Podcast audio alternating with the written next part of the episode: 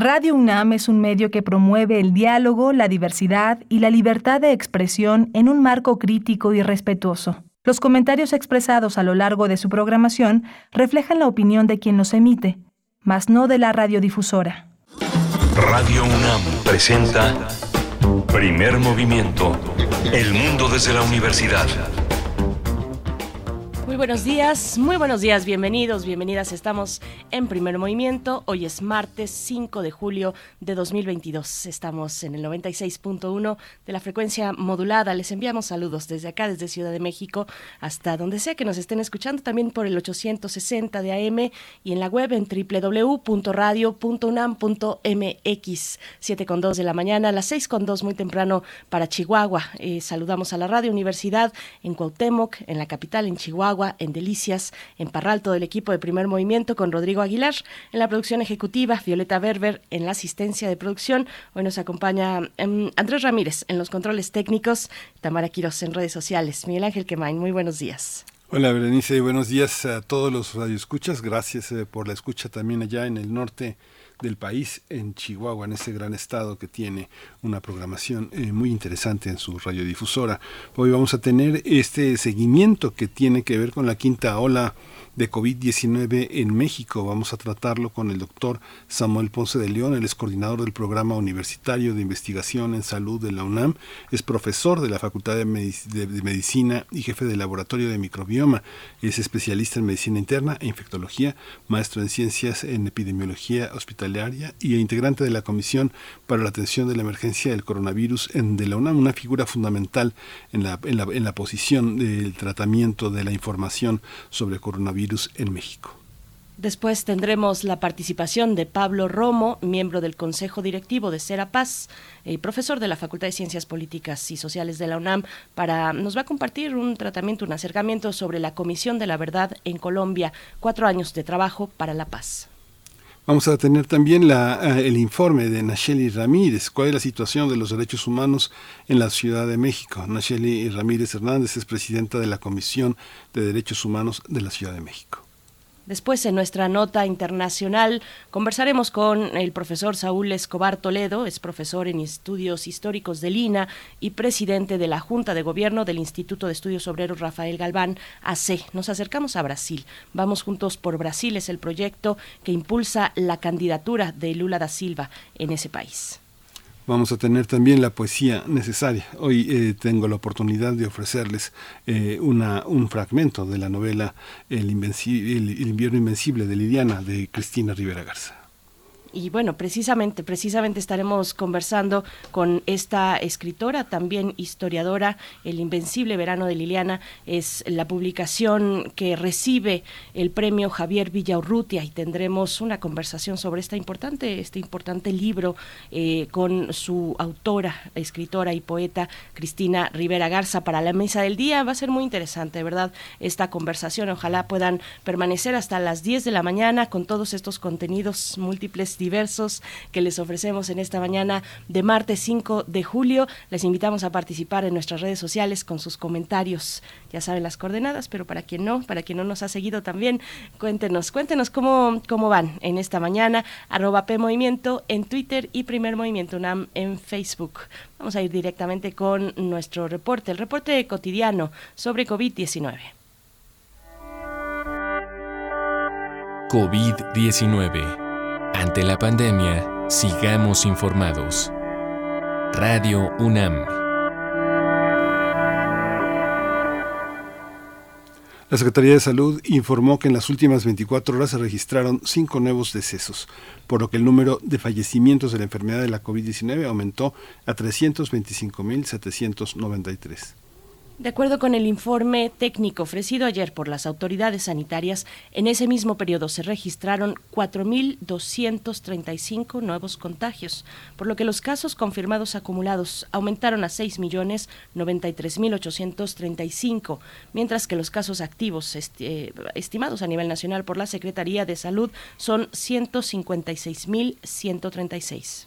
En China sigue el, sigue el incremento de casos de coronavirus. Las autoridades eh, de ese país reportaron 380 casos en las últimas 24 horas, después de mantenerse por debajo de 50 durante la mayor parte de las dos semanas anteriores.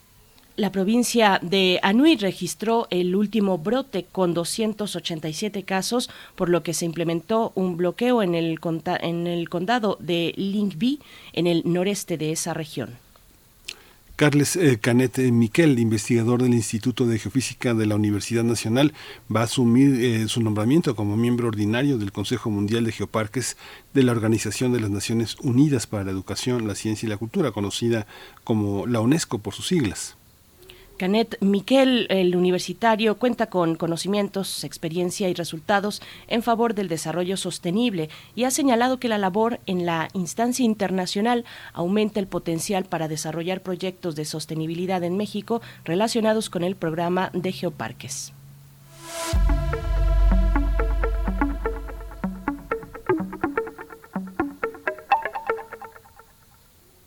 El Colegio de San Ildefonso invita a la segunda sesión del ciclo de mesas redondas Poesías del Mundo, organizado por la Cátedra Extraordinaria Octavio Paz. Ahora el tema es Las elegías de Duino, de Reiner María Rilke. La transmisión en vivo estará disponible el próximo jueves 7 de julio a las 18 horas a través de la página de Facebook del Colegio de San Ildefonso. No se, no se lo pierdan esta segunda sesión del ciclo de Mesas Redondas, Poesía en el Mundo, Poesías en el Mundo. Vamos a ir con música, con música. Eh, esta mañana no tendremos a Edith Citlali Morales, ya se encuentra de vacaciones. Le deseamos lo mejor, el mejor de los descansos para vernos eh, pues después en agosto. Nosotros vamos eh, con música, la propuesta de la producción de primer movimiento, bueno, ni más ni menos que Black Sabbath, Paranoid.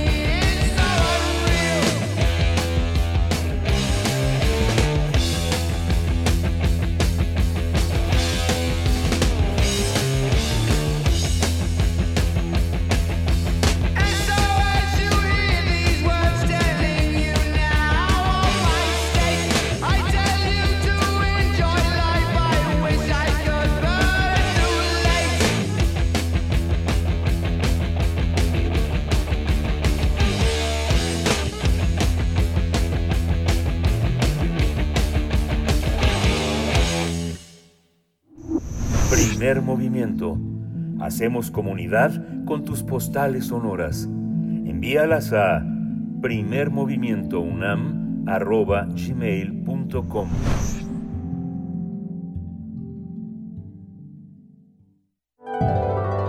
Salud y sociedad. Los eh, contagios de coronavirus no ceden. Este mes de julio México registró un acumulado de más de 6 millones de contagios confirmados durante la quinta ola de COVID-19, mientras que la cifra total oficial de fallecimientos a causa de esta enfermedad es de más de 325 mil decesos, según datos de la Secretaría de Salud. También se confirma que las entidades federativas que presentan una mayor tasa de casos activos por cada 100.000 habitantes son Ciudad de México, luego le sigue Baja California Sur, en tercer lugar Quintana Roo, en cuarto Yucatán y en quinto Sinaloa. En esta quinta ola, el 52.4% de los contagios se ha dado en mujeres que tienen alrededor de 38 años. Cabe señalar que desde el 7 de junio la Secretaría de Salud retomó la publicación diaria de sus reportes técnicos sobre COVID-19 ante los incrementos de infecciones registradas a finales de mayo, en su mayoría atribuidas a las subvariantes de Omicron BA.4 y BA.5. A finales de junio, el subsecretario de Prevención y Promoción de la Salud, Hugo López Gatel, detalló que México lleva 10 semanas epidemiológicas con incrementos de contagios de coronavirus. Sin embargo, destacó que los niveles de muertes y hospitalizaciones a causa de este padecimiento no han registrado aumentos importantes. Pues vamos a conversar esta mañana sobre la situación sanitaria ante la quinta ola de COVID-19. Nos acompaña a través de la línea en primer movimiento el doctor Samuel Ponce de León, coordinador del Programa Universitario de Investigación en Salud de la UNAM, profesor de la Facultad de Medicina y jefe de, de laboratorio de microbioma. Es especialista en medicina interna e infectología, maestro en ciencias en epidemiología hospitalaria e integrante de la Comisión para la Atención de la Emergencia del Coronavirus de la UNAM y un amigo también de este espacio, doctor Samuel Ponce de León. Bienvenido, gracias por tomar esta comunicación para conversar con la audiencia de Primer Movimiento. Buenos días. Muy buenos días, mucho gusto en saludarlos. Saludos a toda la comunidad universitaria y el público. Gracias. Muchas gracias, doctor Ponce de León. ¿Cómo, ¿Cómo observa desde su experiencia, cómo observamos desde la universidad la versión que de la pandemia eh, nos ofrece eh, el gobierno federal? Bueno, pues la versión es la, la realidad que podemos eh, observar. Eh, estamos viviendo una ola de transmisión muy intensa, ha venido acelerándose de semanas atrás. Eh, y si bien ha tenido un, un inicio relativamente lento, conforme avanzan las semanas, el proceso va siendo cada vez más acelerado y tenemos hoy un escenario de múltiples contagios. Eh, por fortuna, como ya lo destacaban ustedes, eh, efectivamente, el número de casos de infectados se acompaña de una proporcionalmente menor eh, demanda de atención hospitalaria y también de pacientes que desafortunadamente fallecen conforme siga creciendo el número de, contagios, seguirán creciendo también las cifras de hospitalizaciones y de, fallecimientos, pero esperemos que la proporción siga siendo muy baja y que se mantenga esto que observamos ya en la cuarta ola, de un alto número de contagios con un número pues relativamente bajo de, de fallecimientos. Esto no quiere decir que vayan a suspenderse o que se vaya a estacionar la cifra de fallecimientos, va a aumentar conforme aumenta el número de pacientes infectados, pero esperemos que, insisto, sea eh, eh, menor de los escenarios. Doctor eh, Ponce de León, mm, bueno, una pregunta que se ha expresado en medios de comunicación en, todo el mundo, las personas nos hacemos esta pregunta, ¿por qué, ¿por qué volvemos a contagiarnos con Omicron? ¿Qué pasa con la inmunidad, incluso la, inmunidad natural que tuvimos en la ola de enero con esta misma variante?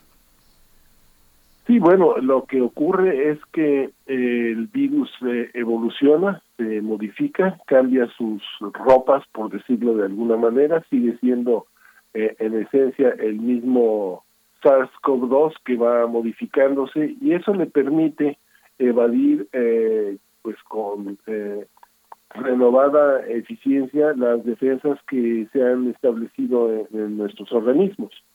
Entonces, eh, Básicamente es lo que ocurre y hoy vemos que estas eh, capacidades de estas variantes, empezando por BA2 y, sus subvariantes BA4 y BA5 eh, tienen una mucha mayor capacidad de transmisión y en esencia pienso yo no tenemos suficiente información, pero muy posiblemente estamos viendo una quinta ola que ocurre en eh, reinfecciones. La gran mayoría de los casos que se están reportando son personas que han estado vacunadas, incluso con su esquema de tres o cuatro dosis completa, y, uh, o que han tenido la infección previamente. Entonces, eh, es, es interesante y en parte esto es lo que explica además, por un lado, la virulencia del virus posiblemente menor y por otro lado, esta mayor capacidad de montar una respuesta inmune eh, suficiente para contrarrestar la infección, no para evitarla, sino para mitigar sus efectos en el cuerpo, lo que permite tener un escenario de una mortalidad no tan grave. Este escenario eh, eh, está eh, se puede caracterizar por las actividades de la población más susceptible a contagio, escolares, transportes. ¿Cuáles son los escenarios más frecuentes de contagio, doctor? Bueno, el, el, escenario básicamente yo creo que es la vida cotidiana más que las escuelas. En diferentes sitios, incluso en nuestro país, hemos observado que las actividades escolares en todos los niveles no se han acompañado de un significativo incremento de la transmisión.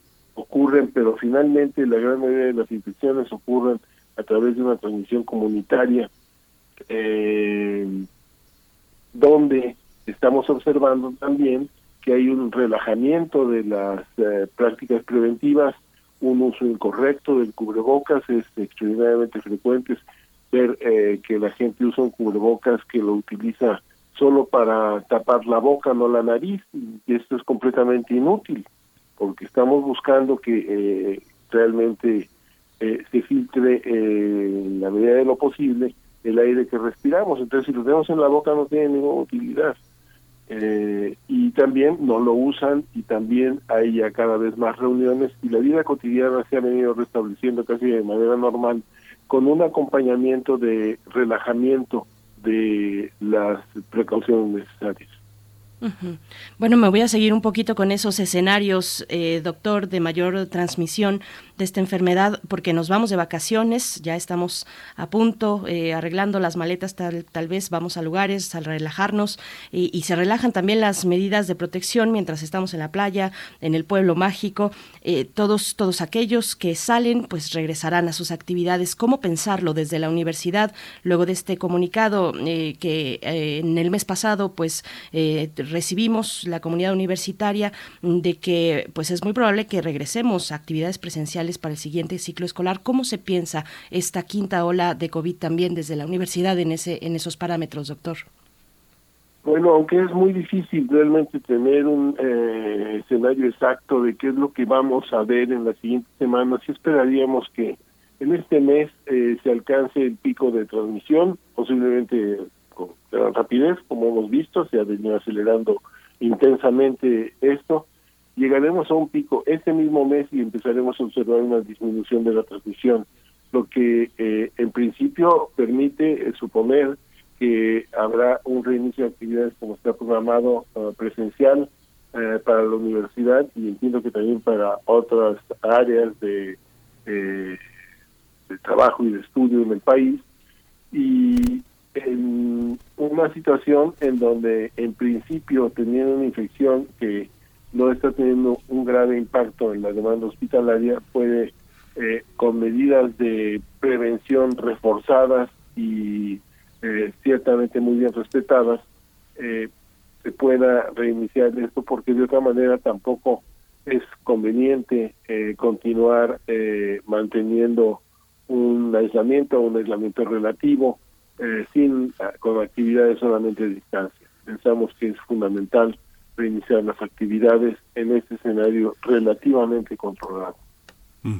Fíjese, doctor, que bueno, yo no ando haciendo encuestas, pero he visitado algunos centros de salud y están muy, con muchísima gente muy preocupada en las salas de espera, sobre todo el ISTE y el IMSS, eh, para hacerse pruebas, para eh, buscar consulta, pero curiosamente también coincide con la eh, con escasez eh, de médicos y escasez de consultas. Eh, sugieren siempre en los módulos que se hagan las citas porque hay pocos médicos y muchísimos pacientes.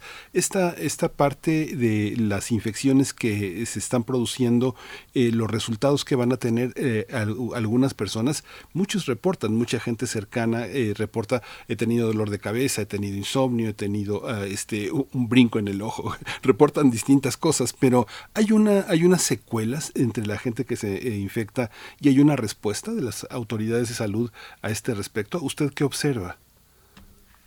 Bueno, evidentemente la respuesta es la capacidad limitada que tiene eh, el sector de salud, el sistema de salud, ciertamente insuficiente ante una demanda que puede ir creciendo de manera muy rápida.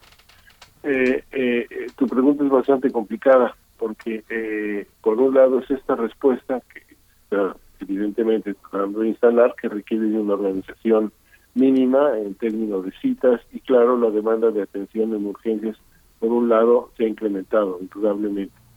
Eh, por otro lado la demanda de pruebas es eh, también eh, ciertamente muy muy grande y, y de alguna manera poco útil porque en este momento eh, si alguien desarrolla síntomas, cualquier diversidad de síntomas, un poco como mencionabas, síntomas respiratorios, dolor de cabeza, malestar en la garganta, tos, eh, malestar general, etcétera, uno tiene que pensar que lo que tiene es COVID, no otra cosa, y en consecuencia ni siquiera se requiere una prueba, porque eh, uno lo piensa se pone en aislamiento, toma los medicamentos que se han recomendado o consulta a su médico, llama a alguno de los servicios de, atención a los que pueda tener acceso, pero en principio ya sabemos que tiene que tomar algún medicamento para mejorar su malestar, como será paracetamol, insistido mucho, líquidos suficientes y guardar reposo,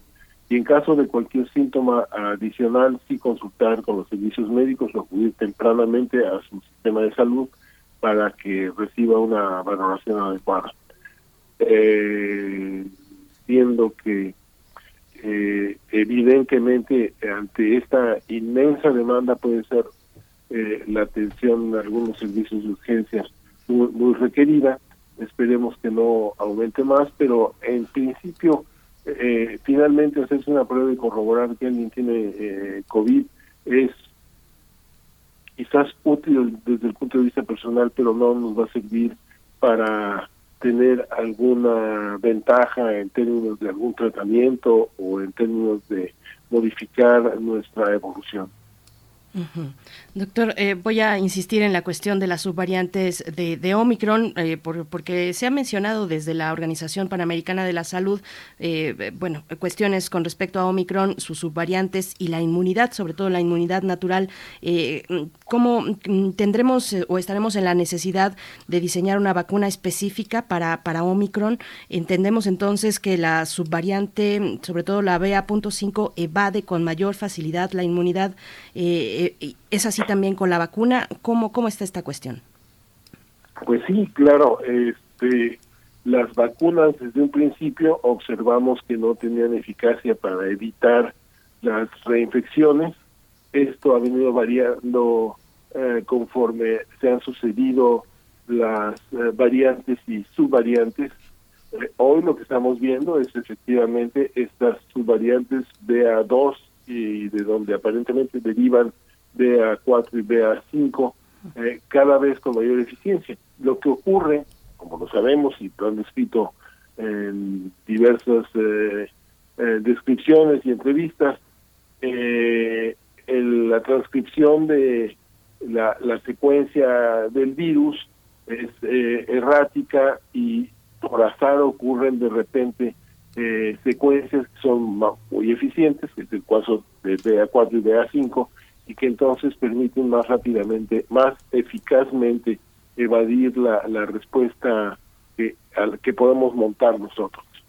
Entonces, eh, esa es la que se establece como la transmisión más, más eficaz y la que va predominando paulatinamente. Efectivamente, entiendo que la Organización Mundial de la Salud incluso ya hizo algún ah, señalamiento en relación a que las eh, nuevas vacunas tendrán que tener algunas modificaciones para cubrir con más eficacia estas nuevas variantes y, y vamos a ver qué es lo que ocurre. Nuevamente repetimos el, el escenario que conocemos muy bien del camino que eh, eh, influenza nos eh, ha permitido ir conociendo, en donde pues vamos viendo también como en influenza son diferentes tipos de, de, virus influenza los que eh, se pronostican para la elaboración de la vacuna y cada año tenemos una, una vacuna también que, que se modifica para poder tener una mejor respuesta.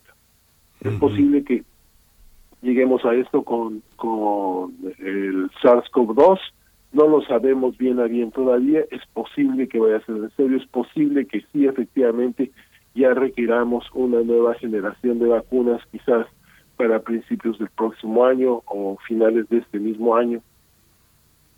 Es, eh, es un, un proceso ciertamente extremadamente complejo y tendremos que verlo. Lo cierto es también que las vacunas actuales, las que hemos recibido, el público que nos está oyendo eh, eh, y todos nosotros, eh, son eficaces para tener infecciones muy, muy leves.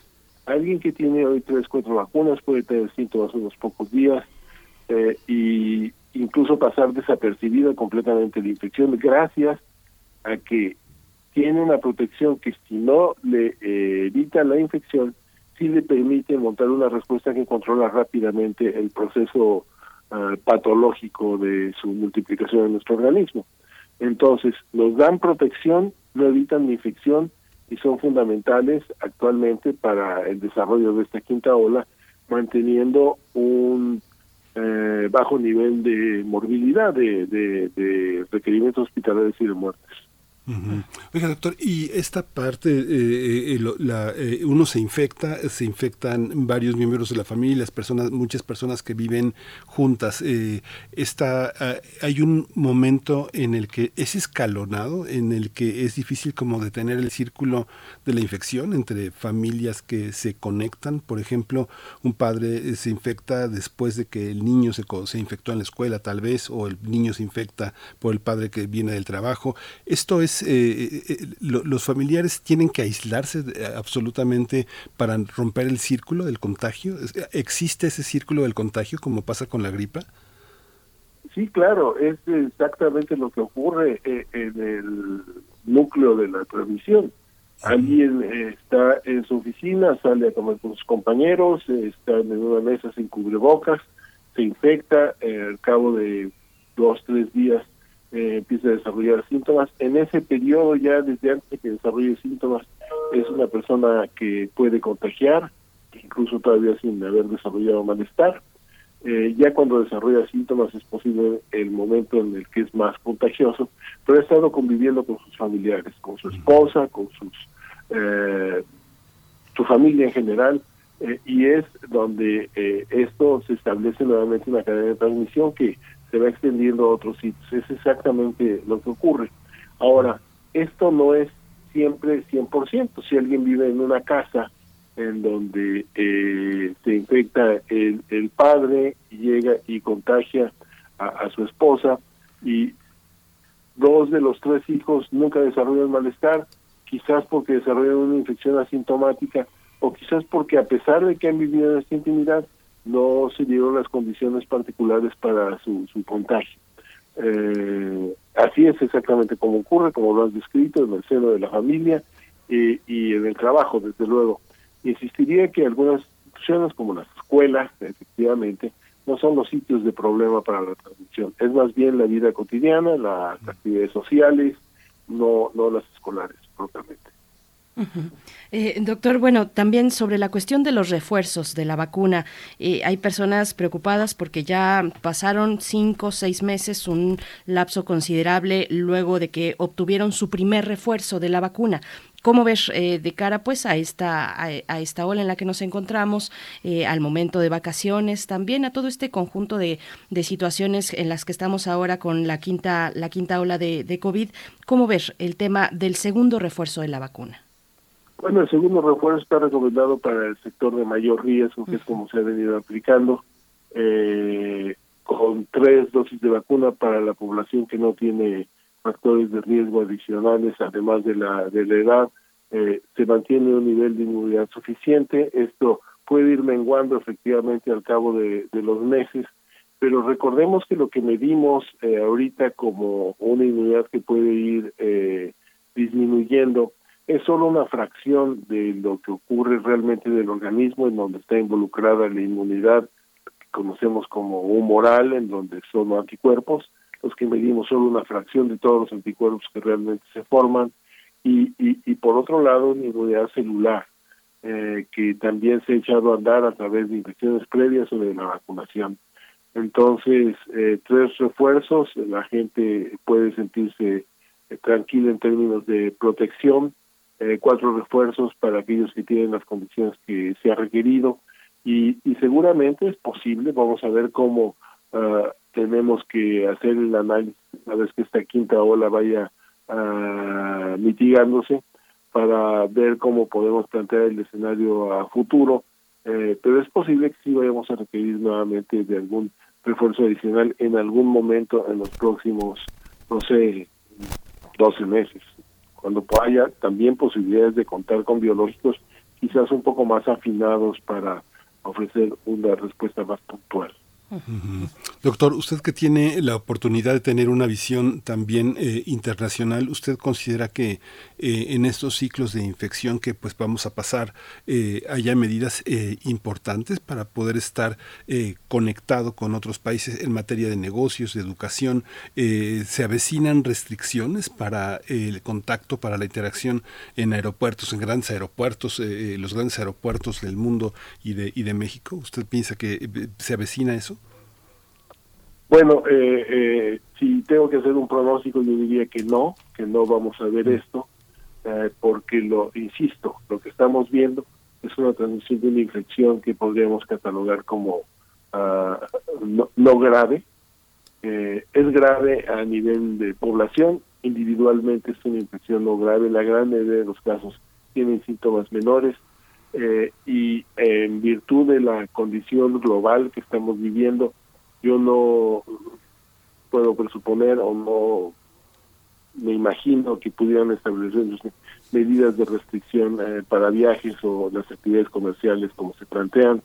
Eh, se tienen que mantener o conviene que se mantengan. No hay realmente condiciones para hacer esto. Si ocurriera alguna otra situación en un escenario completamente diferente en términos de eh, el contagio y la gravedad, estamos hablando de una variante diferente, mucho más compleja, sería eh, momento de, de discutir un tema eh, en este sentido, pero actualmente con la transmisión en esta quinta ola para México, eh, en esta situación en el mundo, en donde pues ciertamente hay una actividad muy intensa también en Europa, también en Asia, hay regiones en donde tenemos una visión muy parcial como es como es África y es Asia en donde el reporte es relativamente menos eh, eficaz diría yo. Pero Europa eh, y América en general eh, tienen una gran actividad actualmente. Eh, vamos a ver qué, es lo que ocurre pero no pienso no veo que las ah, vacaciones están empezando este verano en donde la gente ya tiene preparados sus viajes, vaya a, interrumpirse. Van a ser necesarios y enfatizar las medidas de prevención, eh, que todos conocemos perfectamente, pero eh, no creo que vayamos más allá. Conocemos perfectamente, pero seguimos usando el cubrebocas sin tapar nariz, sin sellar bien el cubrebocas, lo que insistía usted hace un momento. Doctor, respecto a la vigilancia epidemiológica, ¿cómo, cómo percibe a México? Eh, seguimos con la guardia en alto. Ahí, em, por ejemplo, pongo, pongo el ejemplo de Sudáfrica, que lo ha hecho, entiendo que muy bien, ya ha detectado variantes y subvariantes. ¿Cómo es el caso de México en este respecto, doctor? Bueno, eh, un poco la vigilancia, diría que es una vigilancia que se ha mantenido desde hace ya pues 30 meses eh, específicamente de esto, con una experiencia que se venido acumulando y que nos permitió, como ustedes mismos describieron al inicio de este programa, que, que eh, la Secretaría de Salud eh, modificara una serie de, de cambios que ya había hecho, saca los informes diarios, está manteniendo la vigilancia y están haciendo los reportes eh, puntualmente. Este, por otro lado, la vigilancia genómica se hace un gran esfuerzo, hay un consorcio eh, de análisis en donde participa la Universidad Nacional Autónoma de México destacadamente, que eh, tiene un reporte eh, periódico. Debo decir que es un análisis pequeño, las muestras son insuficientes realmente para tener una visión completa de lo que ocurre en el país, nos permite detectar efectivamente la circulación de las nuevas variantes pero tendríamos que tener una capacidad pues posiblemente 10 veces mayor, 20 veces mayor a lo que se está desplegando ahorita, para poder, por un lado, mantener una vigilancia muy puntual, regional, perfectamente bien eh, eh, eh, construida en función de la el desarrollo epidemiológico de las infecciones, no solo de coronavirus, sino también de, influenza, sino también de otras infecciones eh, por virus, y al mismo tiempo capacidades de laboratorio para poder eh, hacer análisis más detallados de las secuencias genéticas y estar muy al tanto de los cambios. No, no podemos hacerlo en tiempo real, pero sí lo más tempranamente posible.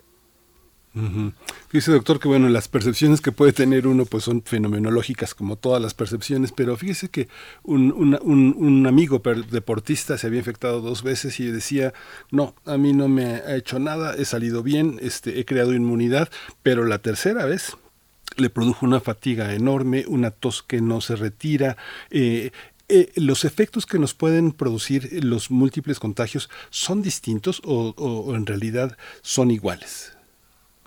No, no, no, claro que son distintos, hay, hay, hay, este, eh, hay enfermos y enfermedades.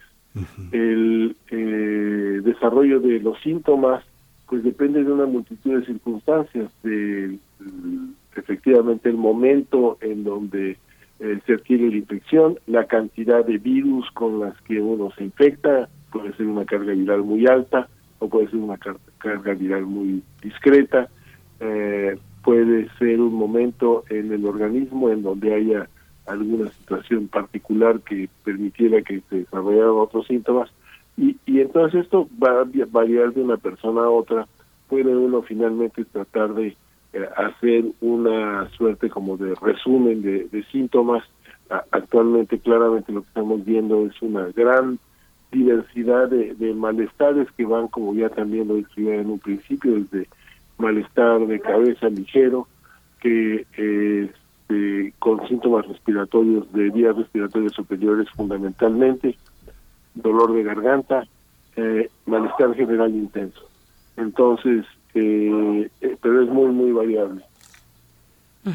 Doctor, y bueno, algunas preguntas de la audiencia eh, para reiterar eh, a qué actividades nos podemos acercar y de qué manera nos pregunta. Le pregunta Débora en Twitter si en este momento es conveniente hacer ejercicio en grupo, como baile, como gimnasia, en gimnasios con, con ventilas eh, y, con puertas abiertas. ¿Es recomendable? ¿Cómo estamos en, pues en ese tipo de actividades que todavía algunas personas pueden tener dudas de cómo comportarse, de si acercarse o no a estas actividades y estos espacios. Sí, pues eh, básicamente también cada, no, no podemos tener una recomendación particular para cada situación. Eh, hacemos eh, básicamente el énfasis en que se tienen que evitar los espacios cerrados con grupos de personas muy numerosos, hay que mantener la distancia en la medida de lo posible, hay que mantener todos estos sitios perfectamente ventilados y suficientemente ventilados. Incluso se pueden medir las concentraciones eh, de eh, CO2 en estos lugares para ver qué tan buena es la movilidad del aire. Esto es conveniente. Si alguien tiene estas actividades, tendría que tener estos sitios por lo menos una vigilancia de que está efectivamente bien ventilado. No es suficiente con abrir unas ventilas en algún salón para decir que se está ventilando, tiene que maximizarse esta ventilación y desde luego el cubrebocas es una herramienta fundamental, es lo que se tiene que utilizar permanentemente. Claro que hacer algunas actividades físicas con cubrebocas pues no es posible, habrá que buscar hacerlas al aire libre, entonces hay que eh, ir ajustando estas recomendaciones entendiendo que lo que estamos tratando de evitar es el contacto a través de los aerosoles fundamentalmente. Ese es el énfasis que hay que, que poner. Entonces, eh, la higiene es fundamental también, desde luego, y optimizar nuestro esquema de vacunas. Si alguien no se ha completado de eh, su vacunación, lo tiene que hacer. Todavía hay, centros de atención para vacunación que están ofreciendo servicios. Eh, entiendo que los pacientes que se han visto graves, por lo menos en algunas de las instituciones, siguen informando que eh, son pacientes que no se han vacunado. no quiere decir que son exclusivamente estos, pero sí hay ah, una tendencia a que los pacientes que se han visto eh, no se habían vacunado ah, por lo menos con sus esquemas completos. Doctor, entonces nos olvidamos ya de las superficies, de, lavar todo lo del súper, este, de, esa, de ese extremo de, zapatos, de todo esto, ya tenemos que poner atención en otro, en otro punto, ¿verdad? Sí, bueno, yo no quiero decir que no sea útil mantener una higiene muy eh, intensa. Hay que tenerla, hay que limpiar las superficies porque también es posible que pudiera ocurrir esto. Eh, hoy lo reconocemos como algo eh, ciertamente eh, esporádico, poco probable. Es básicamente a través de los aerosoles que estamos inhalando que podemos infectarnos. Por eso el énfasis con los cubrebocas. Insisto, si hay que mantener la higiene, no diría yo con esta obsesividad de pensar que eh, teníamos que recibir casi en un proceso de desinfección eh, todos los eh, insumos de, de, las casas o del trabajo. no, esto ya no es necesario. es necesario mantener nuestra atención en esos otros puntos de prevención. Y fijarse en los aerosoles, que es en lo que han insistido eh, especialistas eh, como usted. Le, le, agradecemos, doctor Samuel Ponce de León, como siempre, por esta participación, por su tiempo y por el trabajo también que están realizando en conjunto desde la Comisión para la Atención de la Emergencia del Coronavirus en la UNAM. Muchas gracias, eh, doctor Samuel Ponce de León, por, por esta mañana. No, muchas gracias a ustedes, saludos a la comunidad, saludos al público y recuerden utilizar su cubrebocas, su higiene y sus cuidados generales y eh, consultar con servicio médico si es necesario, eh, procurar no hacer eh, eco de recomendaciones que se obtienen por otros medios. Así que la mejor de las suertes y buenas vacaciones. Muchas gracias, doctor. Y descanse usted también, por favor.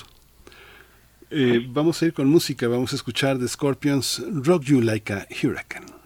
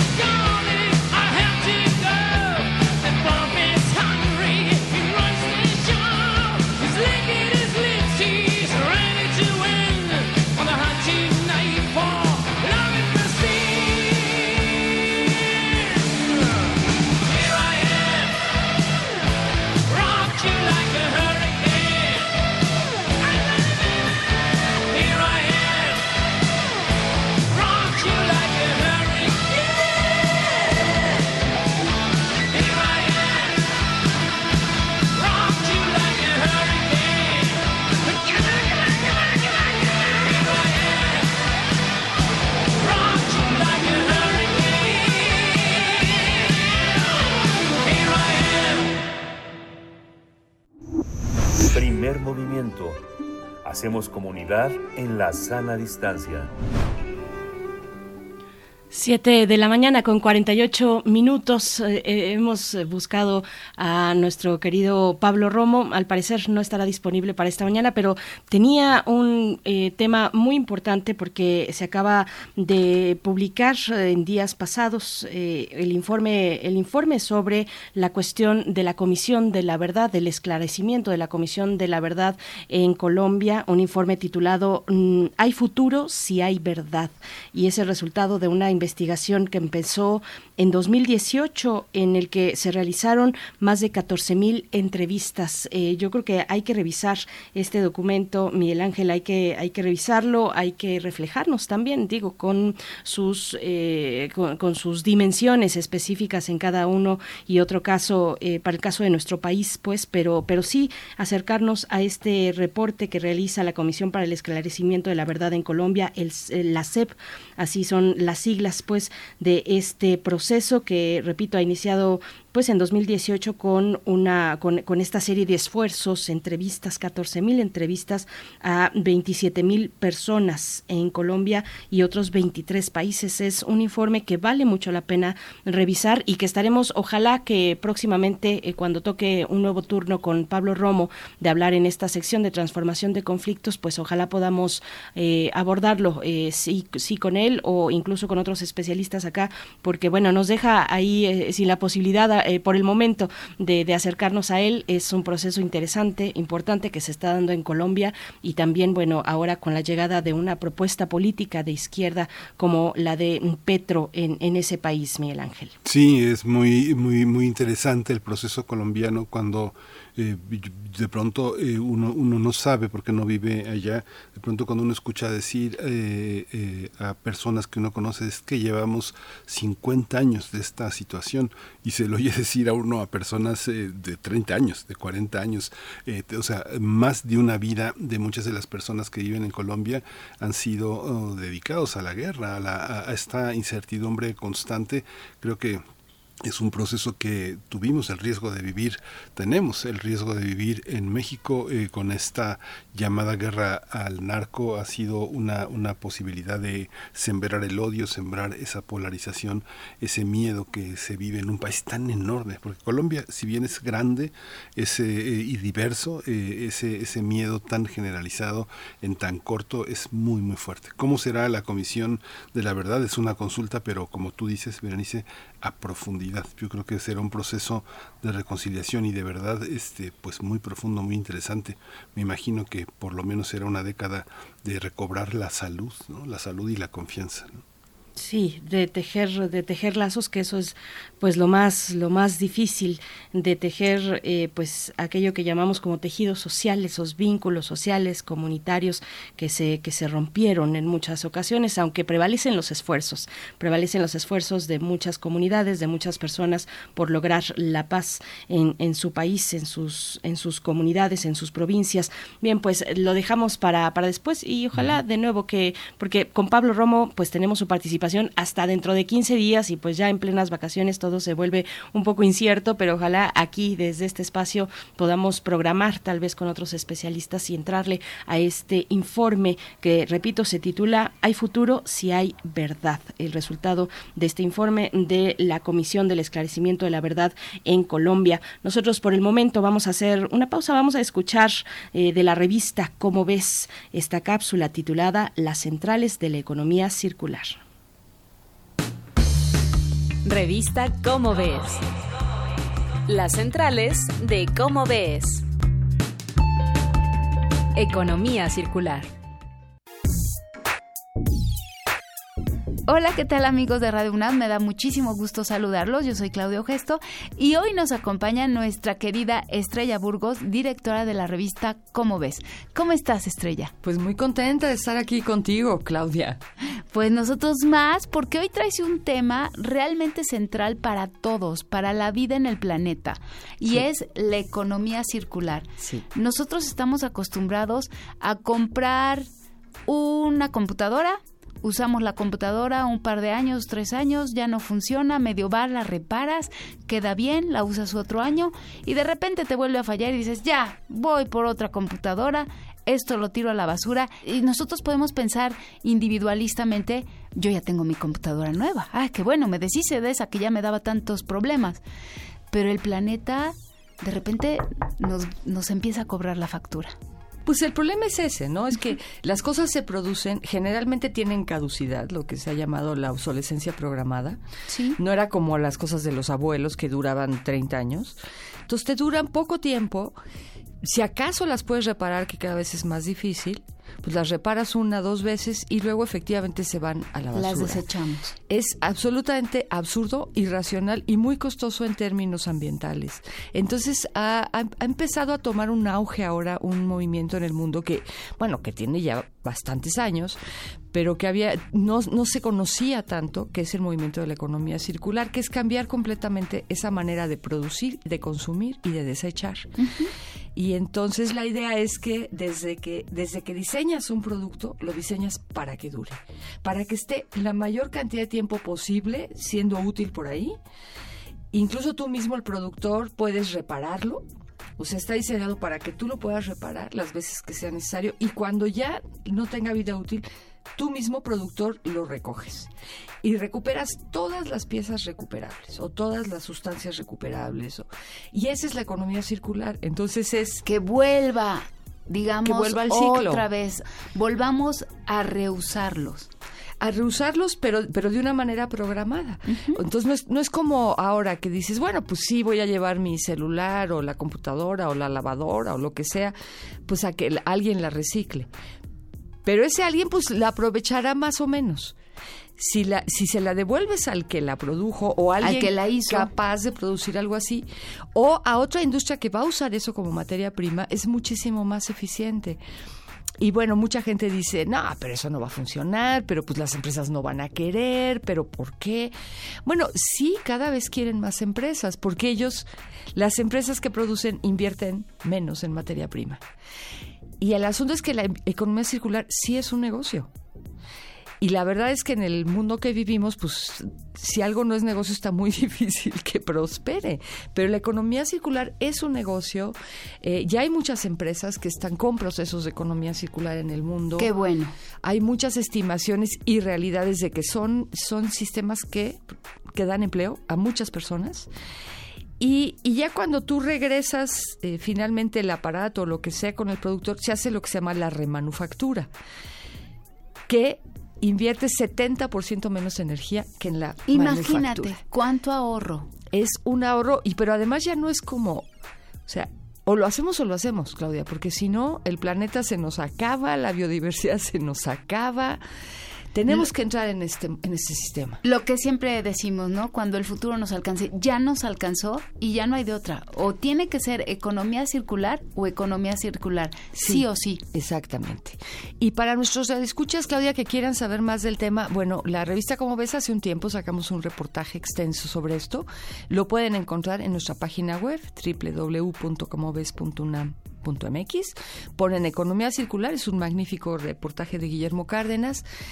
Y pueden buscar la Fundación Ellen MacArthur, que es una de las principales impulsoras en el mundo de esta idea, eh, la Unión Europea, todo mundo ya está y muy recientemente tuvimos una reunión, la Ciudad de México, la Secretaría de Ciencia organizó junto con el Foro Consultivo una reunión de economía circular donde hubo muchos empresarios, académicos, pues toda la gente que tiene que entrar. Entonces creo que se va a ir adoptando. Es la mejor noticia que me han dado en muchos años a mí, Claudia, la de Pues, la economía circular. A mí me parece fantástico lo que nos estás diciendo.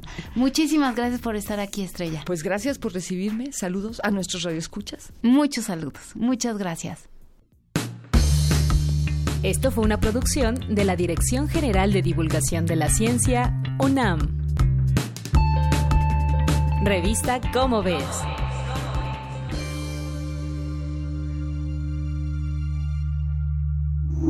Primer movimiento.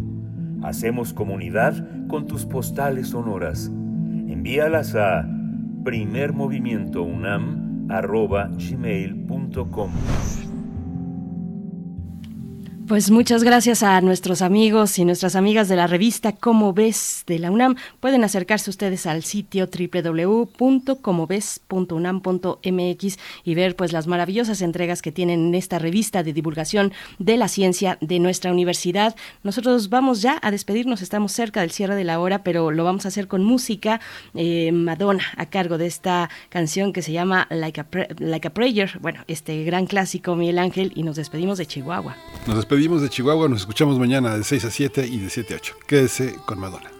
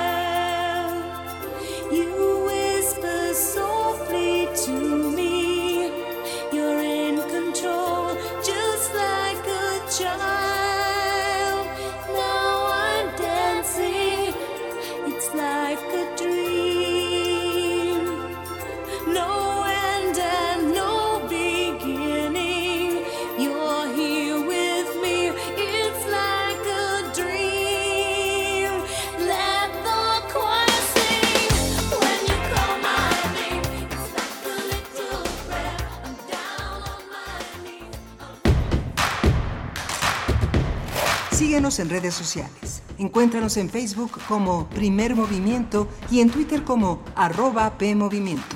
Hagamos comunidad.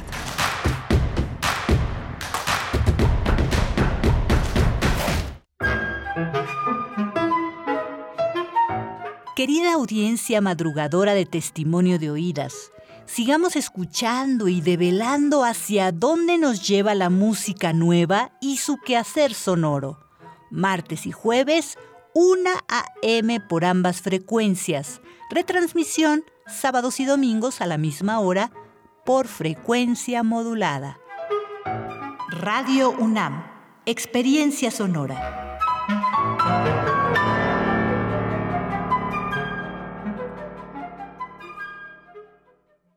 Habla Marco Cortés, presidente nacional del PAN. En Acción Nacional, siendo congruentes con nuestras propuestas legislativas, hemos instalado paneles solares que producen energía eléctrica limpia. Nosotros retamos a Morena y a López Obrador a que acepten nuestra propuesta para que de forma masiva todos generemos en nuestros techos energías limpias y renovables. Y queremos que tus ingresos te alcancen para más. Juntos cambiemos el rumbo. Vayamos unidos y fuertes por un México mejor. Raticida, gasolina, ácido sulfúrico, amoníaco, acetona. No importa qué droga química te metas, todas están hechas con veneno y de todas formas te destruyes. La sangre de las drogas nos mancha a todos. Mejor métete esto en la cabeza. Si te drogas, te dañas. Si necesitas ayuda, llama a la línea de la vida. 800-911-2000. Para vivir feliz, no necesitas meterte nada. Lo social, lo político, lo económico, lo cultural son fenómenos que nos competen a todas y a todos. Nada debe sernos impuesto, porque tenemos una voz, una opinión, tenemos derecho a debate. Analiza lo que sucede en la sociedad en compañía de universitarios, juristas, especialistas y activistas. Con Diego Guerrero, los martes a las 16 horas por Radio UNAM. Experiencia sonora. Encuentra la música de primer movimiento día a día en el Spotify de Radio UNAM y agréganos a tus favoritos.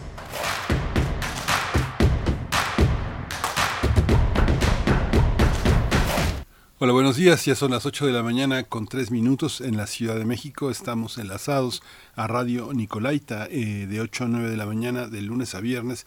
Estamos en este mismo esfuerzo conduciendo esta nave en, este, en esta sinergia que hace la radio pública, la radio universitaria. Está eh, Rodrigo Aguilar en la producción ejecutiva, Violeta Berber en la asistencia de producción y mi compañera Berenice Camacho al frente del micrófono. Buenos días, Berenice.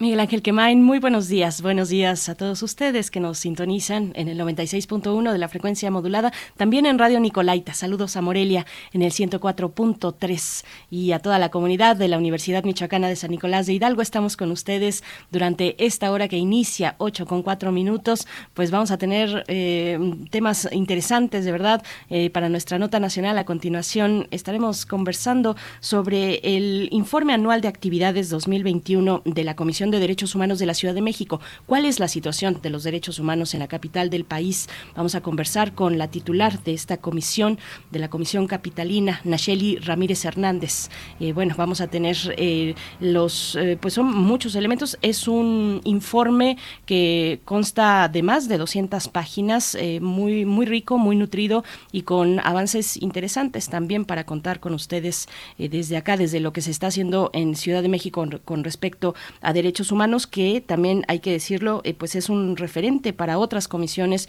locales también en los estados, Miguel Ángel. Sí, muy importante esta labor, ese trabajo que ha hecho Nacheli Ramírez al frente de la Comisión de Derechos Humanos en, de la Ciudad de México desde que se perfiló como eh, una candidata, una propuesta a esta responsabilidad, pues eh, muy compleja, muy desgastante, muy difícil, muy...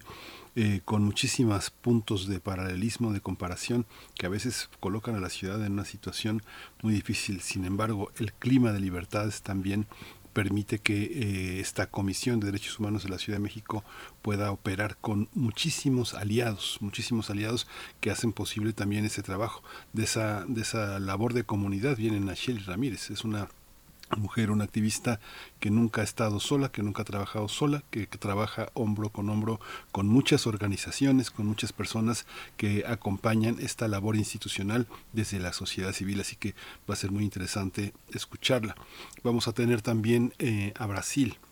Vamos Juntos por Brasil, que es el proyecto que impulsa la candidatura de Lula da Silva, una nueva oportunidad para este gigante sudamericano de volver, de volver a esas, eh, a ese, a ese rumbo que se desvió desgraciadamente hacia un terreno que lo también lo precipitó hacia las consecuencias de la pandemia de una manera terrible. Saúl Escobar Toledo es eh, quien reflexiona sobre este tema. Eh, usted lo conoce, Saúl Escobar Toledo es profesor de estudios históricos de Lina, preside la Junta de Gobierno del Instituto de Estudios Obreros Rafael Galván y es un, eh, es un académico que reflexiona sobre estos puntos de inflexión internacionales que permiten vislumbrar oportunidades democráticas. Por supuesto, pues ahí los contenidos para esta hora que ya inicia. Nada más uh, un, saludo, pasar eh, un poco la revista de eh, lo que nos están comentando en redes sociales. Nos dice por acá es, eh, Héctor Espinosa, escuchar Black Sabbath, Black Sabbath y Scorpions me hace pensar en lo que el heavy metal ha contribuido a la cultura musical que de forma cíclica se pone de moda por soundtracks de películas o series. Creo que el heavy metal nunca morirá y dice larga vida heavy metal y todas sus variantes, que sí, son, son, eh, son algunas, son algunas. Y, bueno, pues sí, ahí con esta serie reciente de, este, bueno, reciente, ¿no? Reciente la cuarta mm, temporada de la serie de Stranger Things, que la segunda parte de esa cuarta temporada se, eh, pues ya, ya está disponible, ¿no? En la plataforma donde se transmite y que ha puesto esta temporada, pues el regreso de, de, canciones, de artistas que estaban ahí empolvados en los años 80, el caso de Kate Bush, por ejemplo, eh, que ha puesto pues en el gusto de los más jóvenes canciones de, de, pues ya de décadas atrás y es el caso también del heavy metal. No va a haber spoilers, no se preocupen, pero pues bueno, por ahí por ahí va un poquito. Gracias Héctor Espinosa también. Eh, Mario Navarrete Real nos comparte unas imágenes, perdón un video desde Tlalpan, desde el centro de Tlalpan y cómo va amaneciendo esta mañana por allá. Saludos si nos sintonizan desde la alcaldía de Tlalpan. Yo le tengo mucho cariño, viví muchos años por allá en eh, Fuentes Brotantes, así es que saludos a todos los que nos están sintonizando desde esa bella y enorme alcaldía. Eh, eh, Fuentes Brotantes está cerquita del centro de Tlalpan, pero bueno, la alcaldía es enorme, lo sabemos. Gracias Mario Navarrete por compartirnos este, este video de cómo va amaneciendo y aclarando un poco el cielo en esta mañana de martes aquí en la capital. Miguel Ángel, pues nos vamos, nos vamos ya con nuestra nota nacional. Vamos. Primer movimiento. Hacemos comunidad con tus postales sonoras. Envíalas a primermovimientounam.gmail.com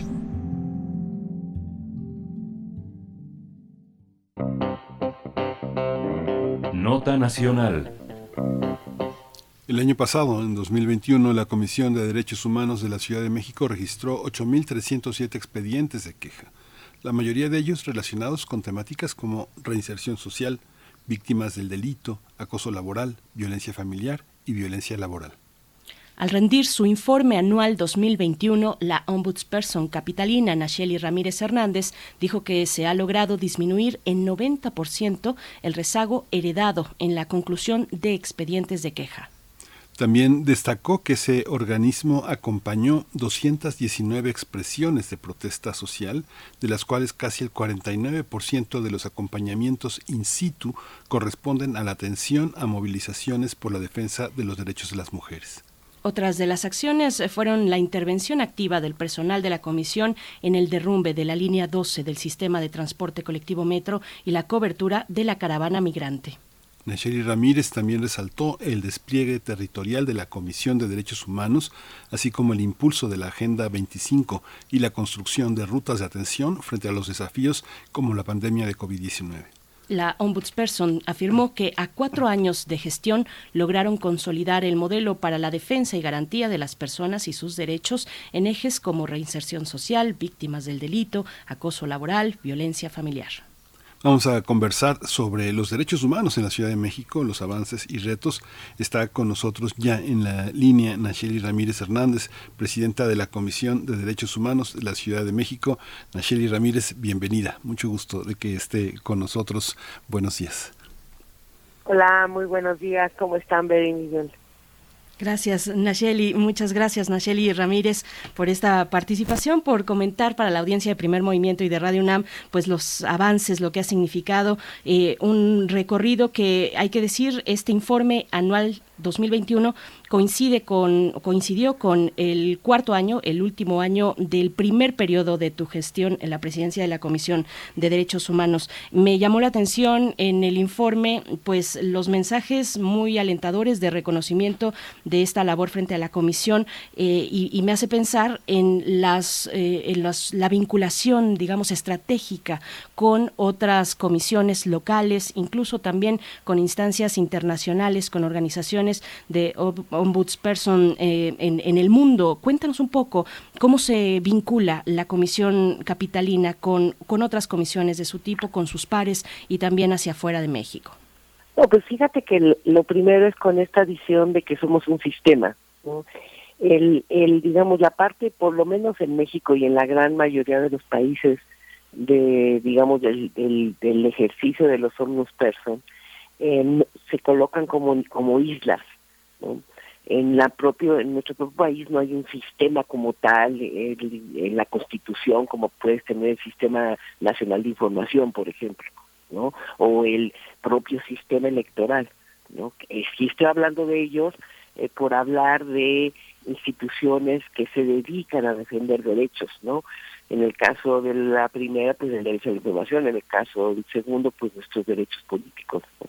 Y pues las comisiones hacen eso en un amplio sentido de la palabra y no forman, no están constituidos, digamos, normativamente como sistema.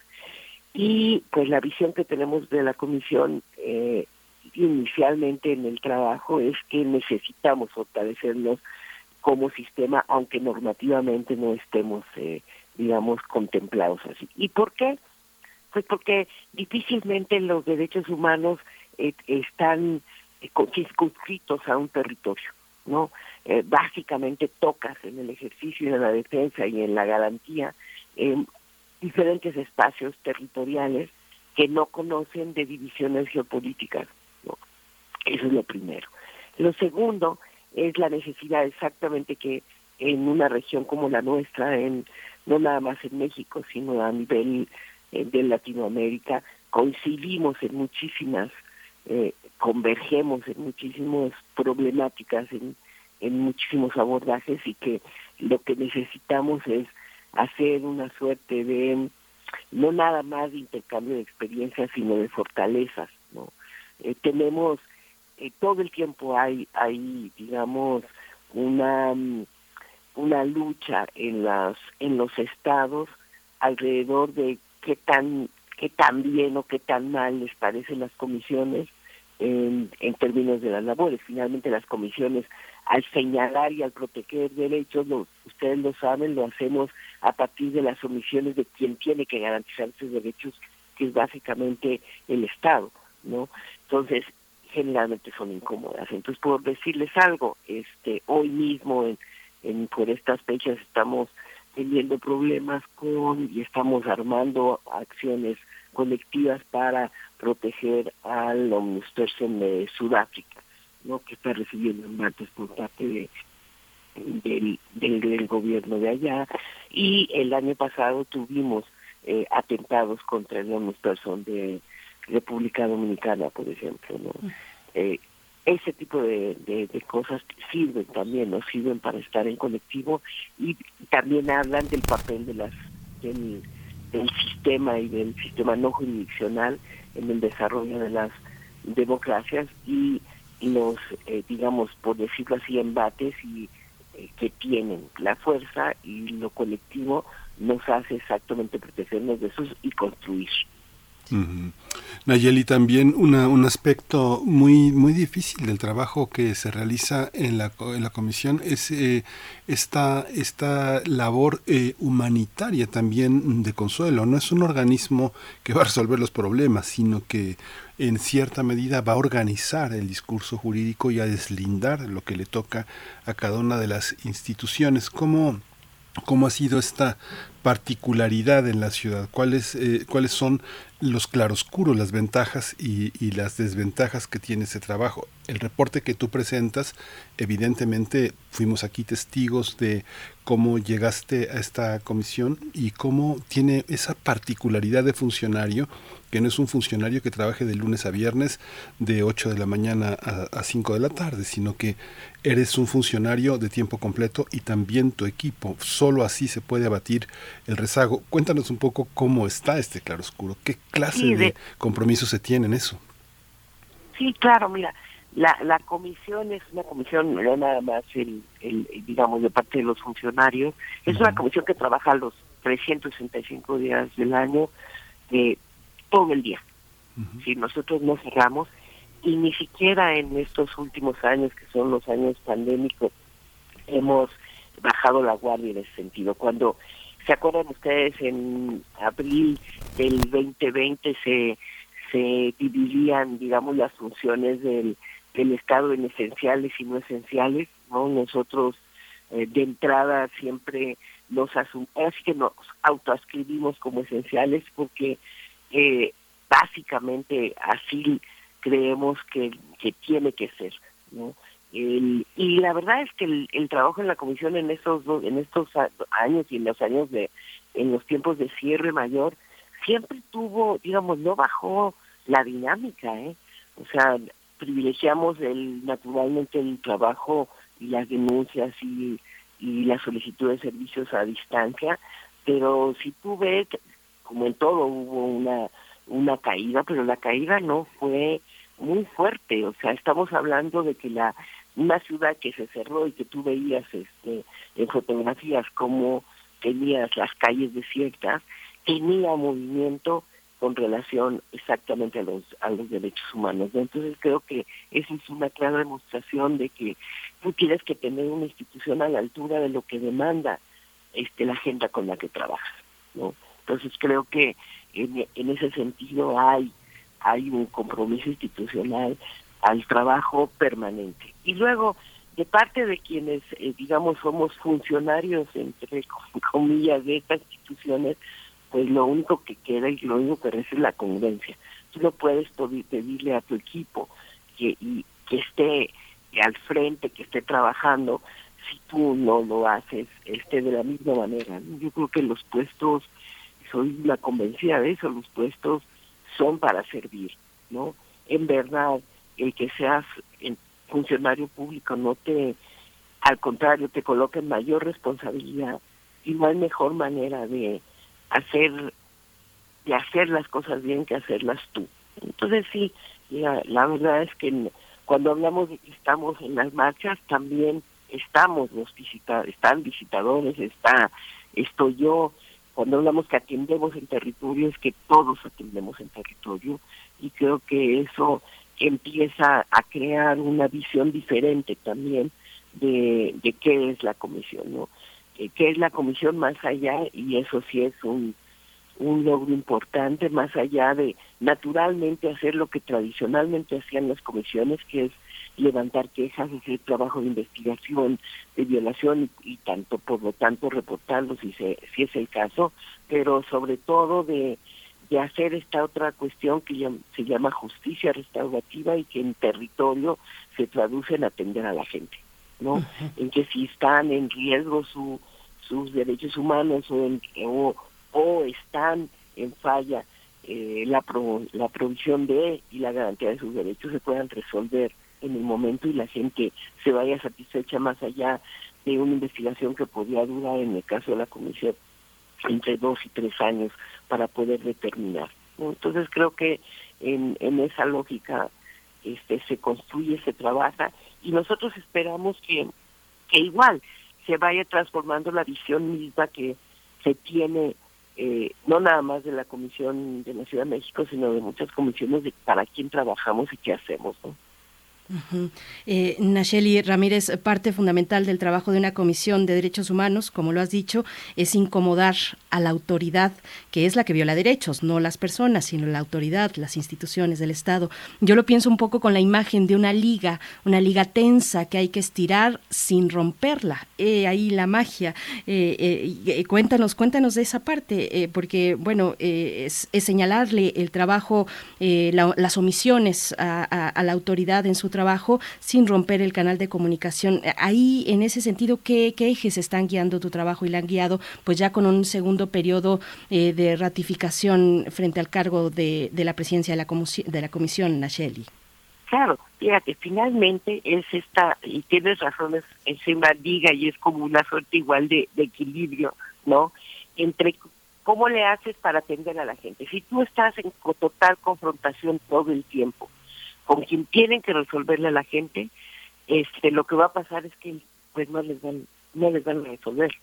Y por lo tanto, en la medida en que nosotros no logremos eso, pues no estamos logrando hacer nuestro trabajo. Entonces es, ha sido eh, el desarrollo intentado de mecanismos como pueden y, de- y el- la utilización de herramientas como pueden ser las conciliaciones, la mediación, no, este de la comisión entre las personas y la misma autoridad, lo que permite y lo que ha permitido que esta liga no se rompa, sino básicamente a veces se tense, pero que se logre se logren resultados, ¿no? Yo creo que aquí el el, la, la- la- y lo dije en el informe porque soy una convencida de eso, en el marco no nada más social en general, sino en la práctica cotidiana de nuestro trabajo, es que hay que dialogar, hay que comunicarse y sobre esas bases, sobre las bases del diálogo y la comunicación, pues resol- resuelves problemas, ¿no?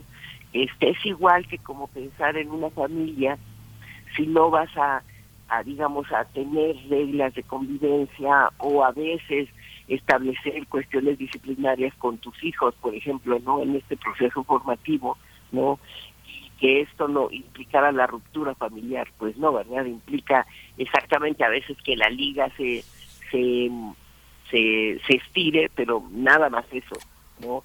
Este se sigue adelante y se sigue construyendo y yo creo que eso es lo que hemos intentado hacer en estos años.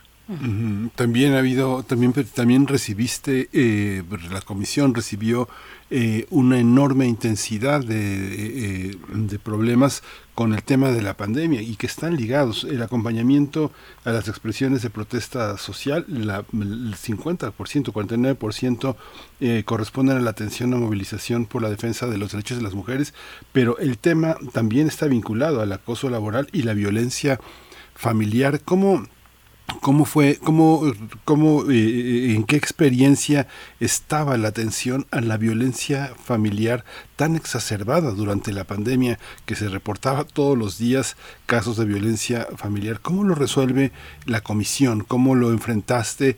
¿Qué lección nos queda de esta, de esta intensidad que vivimos en este periodo? Sí, fíjate que lo primero que hicimos en, me- eh, a finales de mayo del 2020 fue de entrada eh, crear una cosa que llamábamos línea amiga, y que de hecho sigue en, en funcionamiento que tiene que ver con denuncias.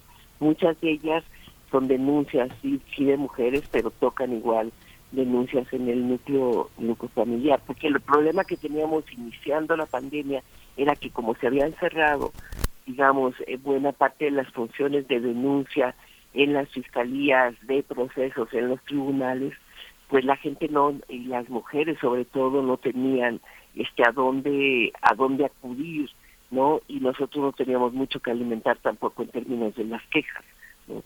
Entonces, eh, apostamos sobre el trabajo directo, sobre abrir este tipo de estrategias de cercanía eh, para poder este atender. La otra es que derivado también de eso y de la una primera encuesta que ustedes también con ustedes platicamos que fue infancias encerradas, empezamos a detectar que el problema al interior de las casas y en términos de violencia iba creciendo. Y entonces operamos toda una línea de que se llama de apoyo psicosocial que se llama qué rollo con tus emociones, ¿no? Del cual hemos, hemos venido operando desde noviembre del 2020 y que trata de atender y contener tanto a responsables cuidadores, a padres, madres, docentes, como a niñas, niñas y adolescentes de diferentes edades, porque pensamos, y eso es lo que la ruta de trabajo para estos próximos cuatro años, que la salud mental y la violencia exacerbada va a estar ahí presente y eh, básicamente tenemos que dar una respuesta no nada más de investigación, que claro que la tenemos que hacer, no, pero también de atención y prevención este, de estas circunstancias. Y creo que pues las notas del día de hoy, de esta semana, de estos últimos días, nos están todo el tiempo hablando de cómo exactamente el, la pandemia y la situación post-pandémica nos está dejando un escenario social complejo en términos de conflictividad y de aumento a la violencia, ¿no? Los datos de esta semana, de este fin de semana o de la lógica de lo de, de lo que ha pasado en nuestro país, pero no nada más eso. La, el tiroteo en Copenhague, el tiroteo ayer en dos eventos de en Estados Unidos, o sea, eh, estamos hablando de un escenario complejo, no nada más para la ciudad, no nada más para México, sino para el mundo, y creo que las comisiones y los el sistema de protección no jurisdiccional no puede quedarse en la tradición nada más de recibir las quejas en torno a las omisiones del Estado para su atención, sino entrarle, ¿no? Como le tendremos que entrar todos como sociedad a esto, ¿no? Nacheli, y, bueno, eh, preguntarte ahora que hablas de las quejas de los expedientes, que hay una disminución muy importante de los expedientes que se han logrado resolver y disminuir en un 90% de un rezago eh, heredado en la anterior eh, presidencia.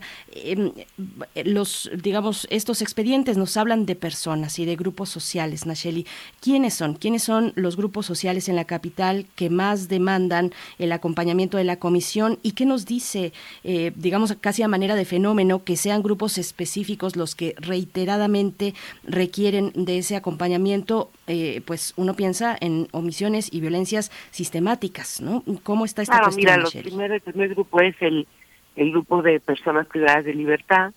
Eh, tenemos después este grupos de atención prioritaria que siguen y que van mucho a la comisión, como pueden ser las mujeres, las personas adultas, mayores, eh, también eh, personas con discapacidad. Estás hablando de, eh, en la capital, como ustedes lo saben, nosotros tenemos una constitución que reconoce a 17 grupos de atención prioritaria, eh, que generalmente son los que se conocen como grupos de altamente vulnerables o eh, de, de altamente discriminados o marginados, ¿no?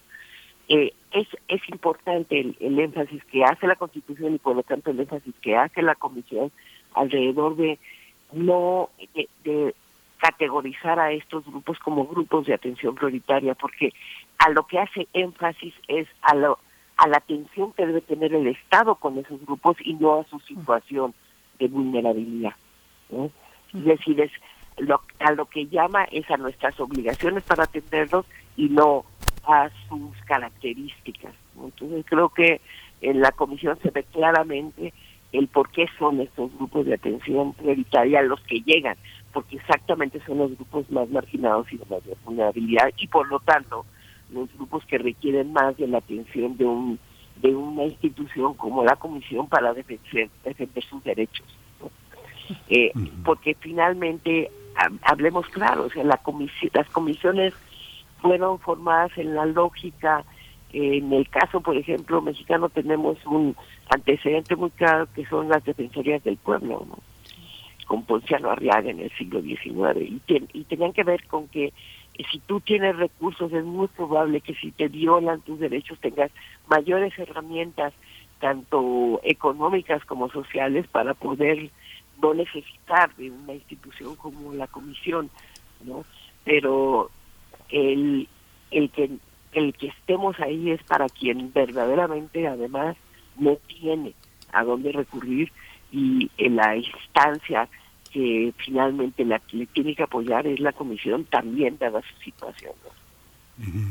Yo creo que desde el primer día que entraste a la comisión, Ayeli, estás preparada para irte también y para que la, la sociedad civil y los grupos que se organizan y protestan sean más fuertes, tengan una solidez que permite también la, la, la, posibilidad de ser escuchados y de que se organice la, la, protesta, la, queja de una manera muy, eh, muy, muy, muy productiva.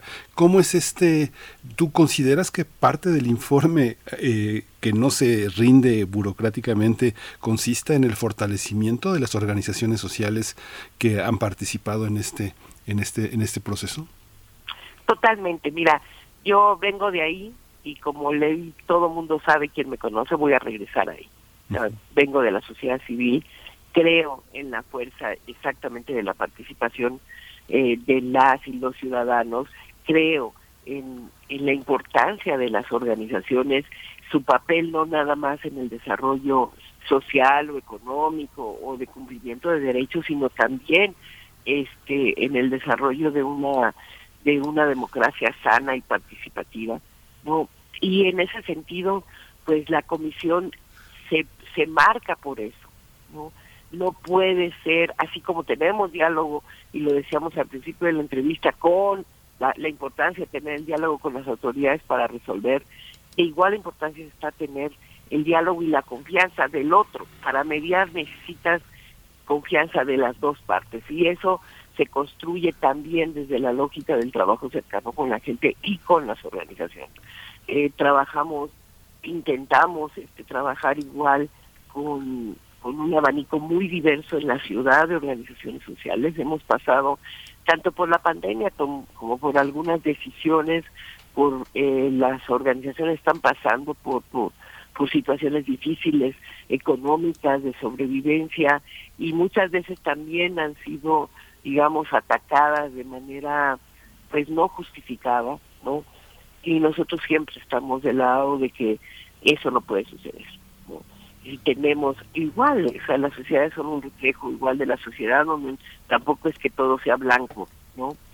Pero en esa lógica no puedes tener eh, más que no un ataque frontal, sino una un apoyo consistente y continuo eh, con relación a fortalecer esta parte de la sociedad que nos hace, como les digo, desde mi punto de vista, construye más, construye muchísimo más en, todos los elementos de desarrollo. Entonces, eh, la comisión sigue trabajando eh, y como tú le dices, no se reporta, pero también podemos reportar, nosotros apoyamos a las organizaciones en la medida de lo posible, no no tenemos mucho peso para eso, pero lo hacemos y lo hacemos también de manera simbólica, este trabajando en nuestras alcaldías con muchísimas organizaciones y colectivos eh, de, territorio, lo hacemos cuando nos piden que los acompañemos, lo hacemos cuando nos piden que eh, ahora que ya estamos abriendo nuestras otra vez eh, las salas dignas todas y nuestros espacios en la comisión.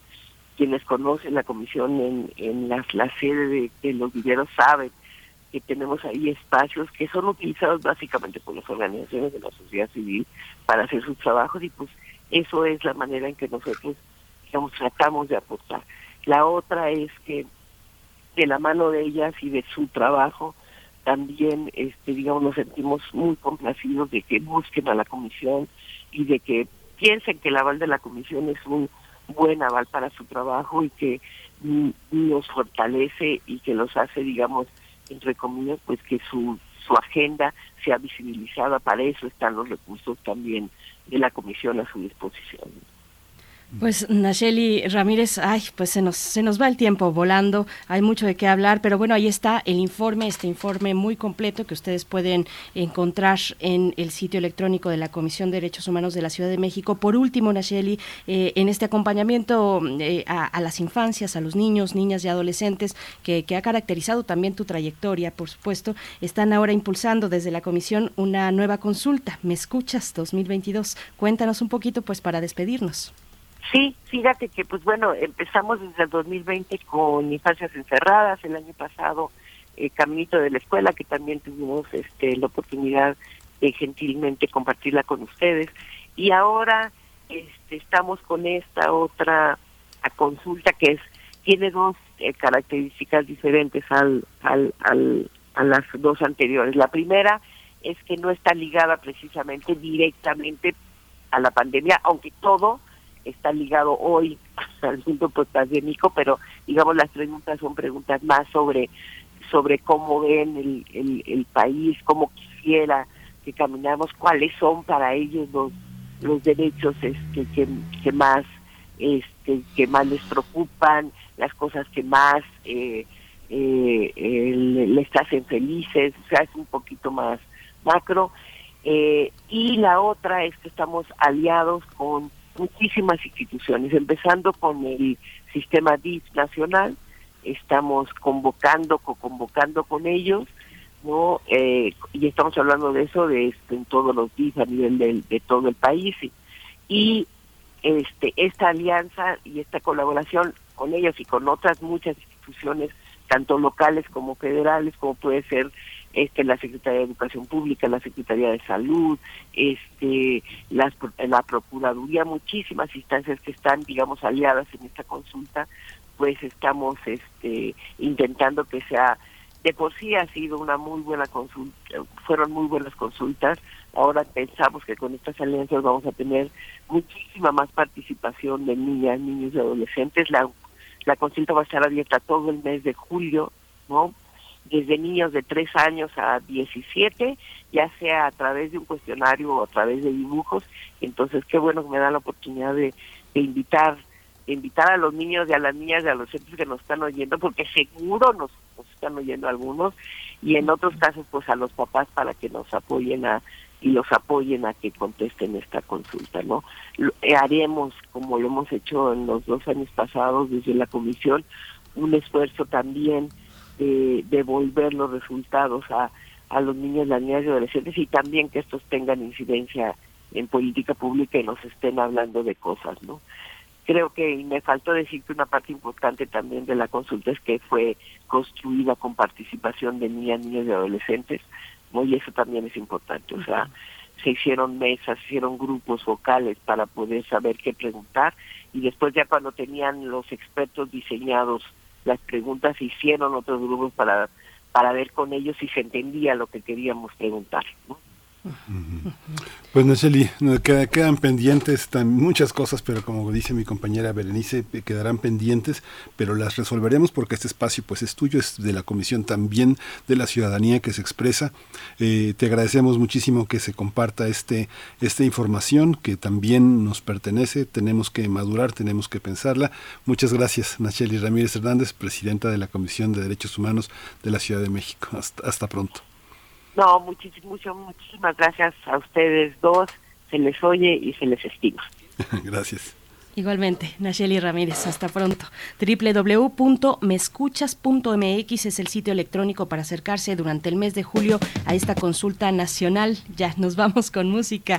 Ya escucharon un poquito Call Me a cargo de Blondie.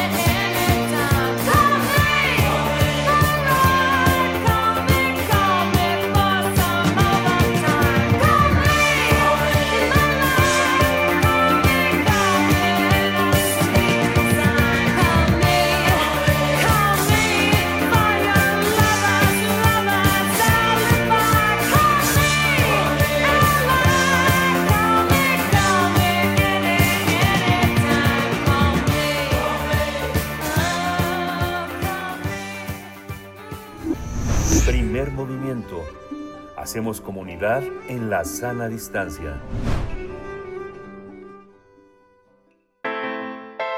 Nota Internacional.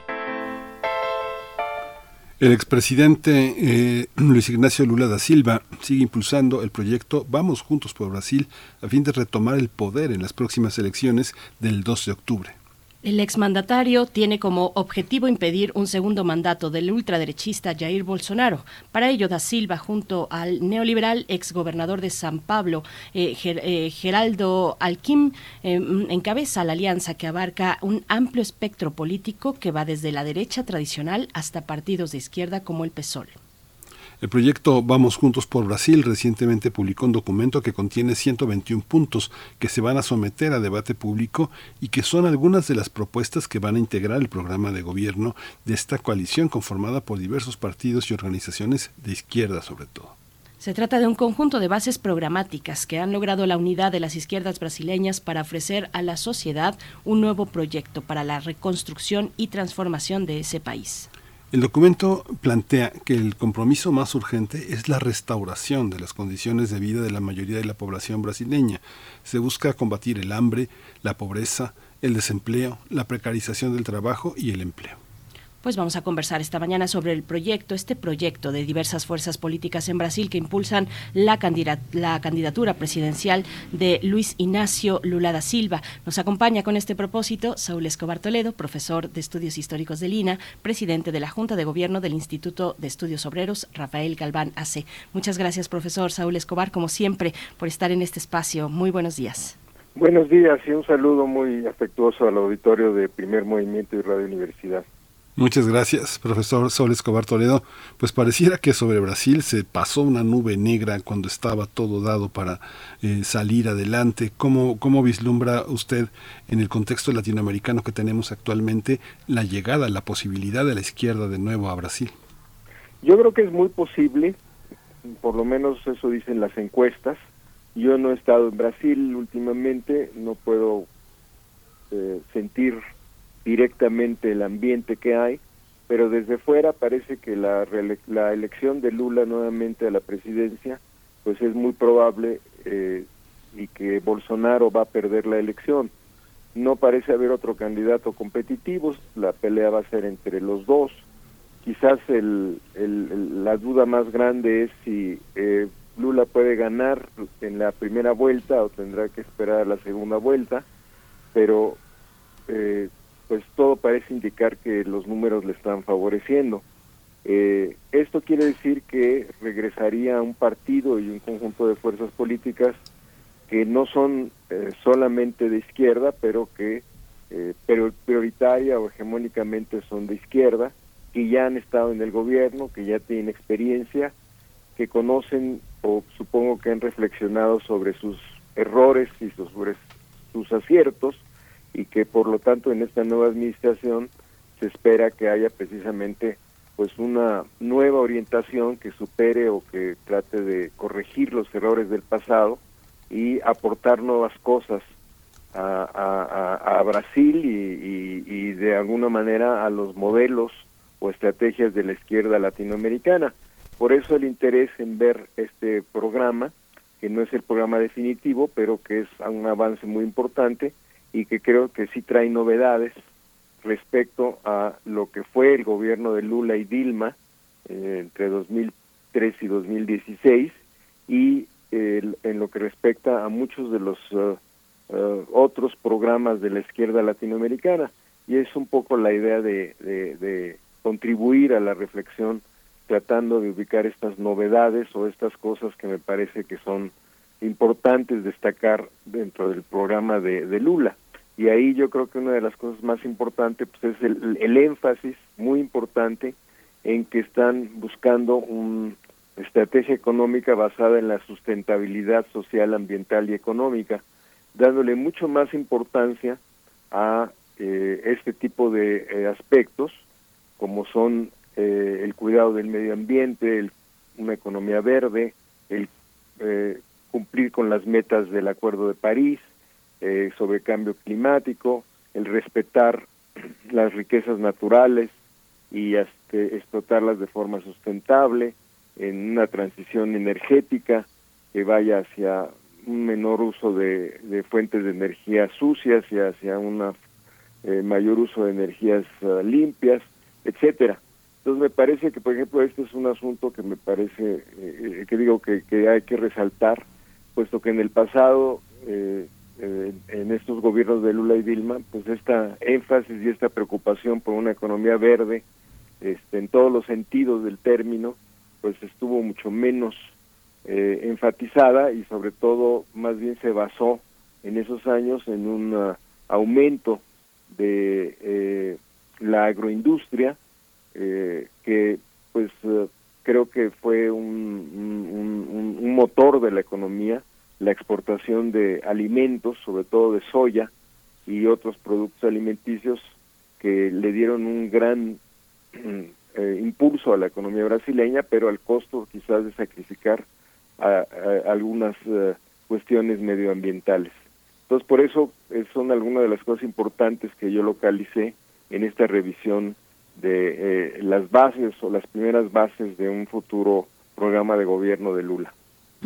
Profesor Saúl Escobar, podemos entonces eh, pues pensar este documento también en términos de lo novedoso que puede presentar, en términos de la oportunidad para mm, enmendar el camino. Eh, aquello que se quedó, digamos, en pausa o aquello que también concretamente requería corrección del rumbo. Eh, ¿cómo, ¿Cómo se ve en términos de novedades? Y también, eh, por supuesto, recuperando esta historia, el periodo del mismo Lula, de, de, Dilma, pero también frente a los nuevos desafíos que encontramos en la región, una región pues que está ahí eh, en el péndulo eh, dirigiéndose o haciéndose un poco hacia la izquierda. ¿Cómo, cómo se ve ese documento pues, pues en este panorama, profesor? Sí, yo creo que eh, hay eh, la posibilidad de que Brasil, que es el gigante latinoamericano, que es la economía más importante de América Latina, mm, eh, pueda ser gobernada de nuevo por esta coalición eh, de izquierda o por estos grupos de izquierda, lo cual sería muy influyente para el conjunto de la región. Eh, si a esto le sumamos el triunfo de Petro en, en Colombia y el triunfo de Boric en Chile, pues es una nueva izquierda la que está volviendo al gobierno, nueva no solo generacionalmente, porque bueno, por ejemplo, Boric es muy, joven, eh, eh, eh, eh, Colombia nunca había sido gobernada por la izquierda, eh, Lula no es un hombre joven, desde luego, pero eh, pa- aparentemente va a llegar con un programa nuevo de gobierno.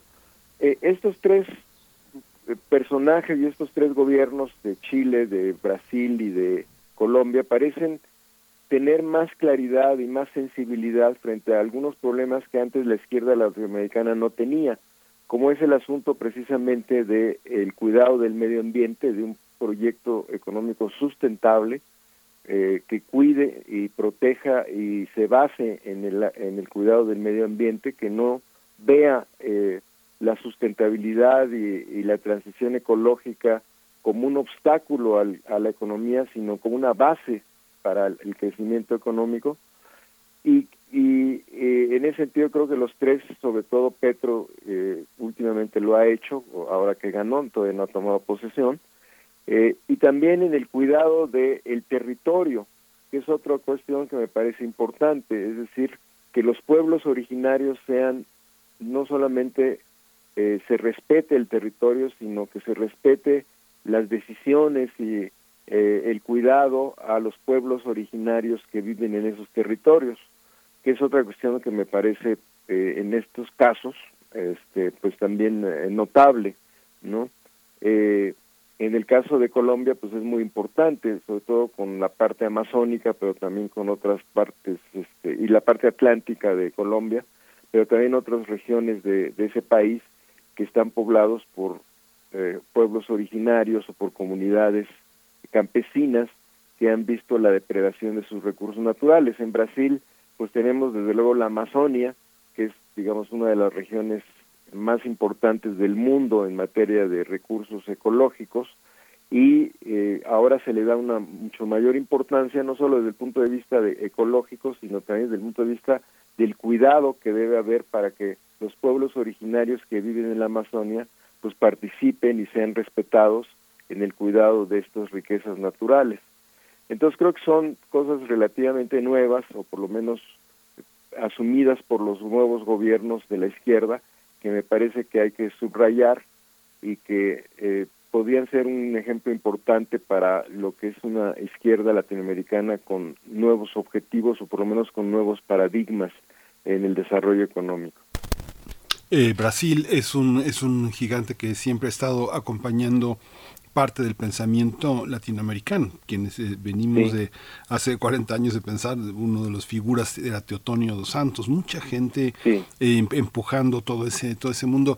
¿Qué importancia tendría para Latinoamérica? Eh, cons- ¿Consolidaría eh, la llegada de la izquierda a Brasil, las llegadas de las diferentes izquierdas latinoamericanas que hoy están en el continente emergente? Sí, yo creo que tendría una influencia política e intelectual, cultural, muy importante, sobre todo si, digamos, no solamente se plantean nuevas cosas, sino se hacen nuevas cosas.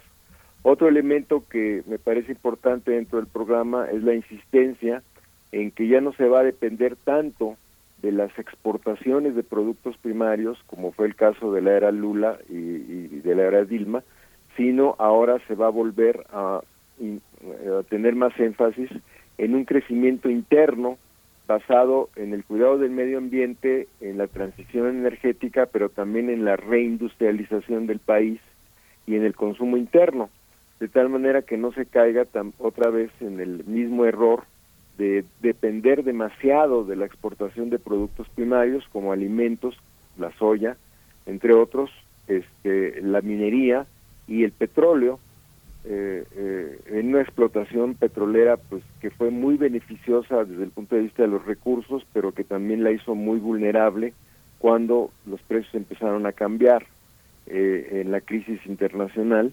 Y entonces depender menos de la exportación de productos primarios y más en un crecimiento interno verde, sustentable y también que propicie la reindustrialización basada en nuevas tecnologías que sean también más limpias, pero que aumenten también la productividad de- del, aparato económico y en particular de la industria, en este caso brasileña. Entonces esta idea también de un nuevo curso de desarrollo basado en mejorar la tecnología, reindustrializar al país y modernizar el aparato productivo con inversiones en infraestructura, pues también parece ser un asunto importante que debemos tomar en cuenta, porque en el gobierno de Lula y Dilma sí hubo inversiones en, eh, en infraestructura, pero no fueron tan importantes y tampoco lo fue el desarrollo tecnológico, aunque estuvo mencionada, y el, el resultado fue una desindustrialización de Brasil durante los años de Lula y Dilma, es decir, la industria perdió terreno, perdió peso en la economía, perdió competitividad, perdió eh, vigor eh, y, y- y, eh, eh, la mayor parte de la fuerza de trabajo, no la mayor parte, sino una, parte, una porción de la fuerza de trabajo, pues se mudó de la industria a otras ramas económicos como los servicios. Entonces, eh, eh, digamos, ahí puedes ver o se puede ver que eh, eh, uno de los costos del, del gobierno de Lula y Dilma fue este proceso de desindustrialización. Y ahora en este programa están apostándole a una nueva política industrial en Brasil, bajo nuevos paradigmas y supuestos y, y estrategias que hagan que la industria brasileña se fortalezca para ser más competitiva en el mundo.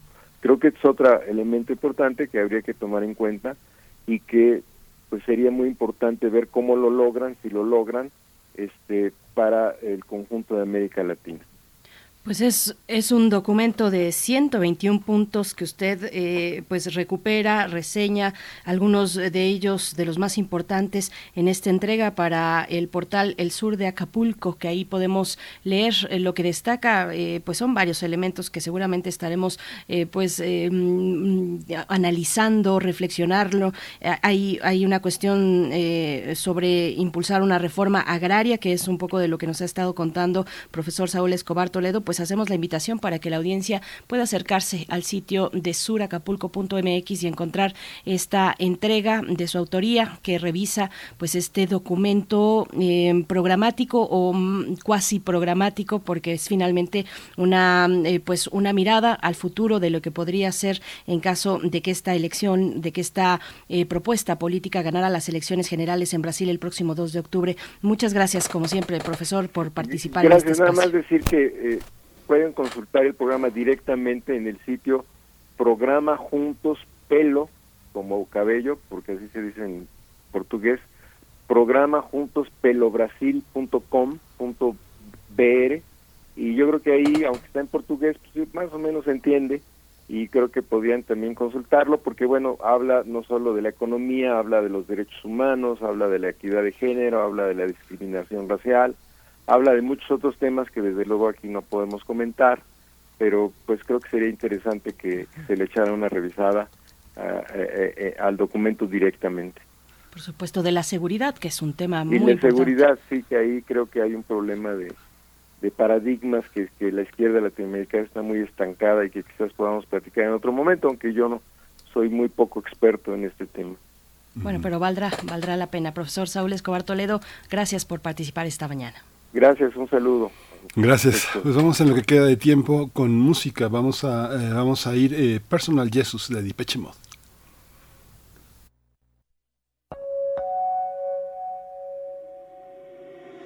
Reach out, touch faith.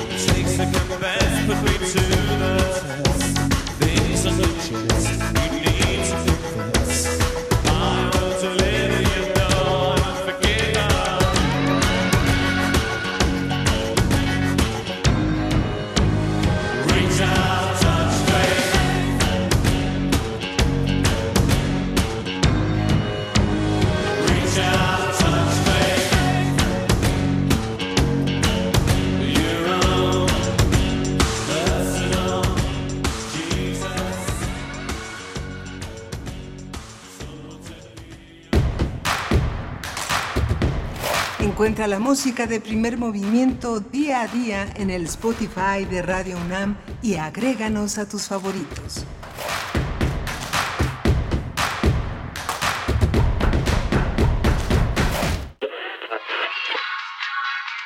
Dijeron que el video mataría a la estrella de radio.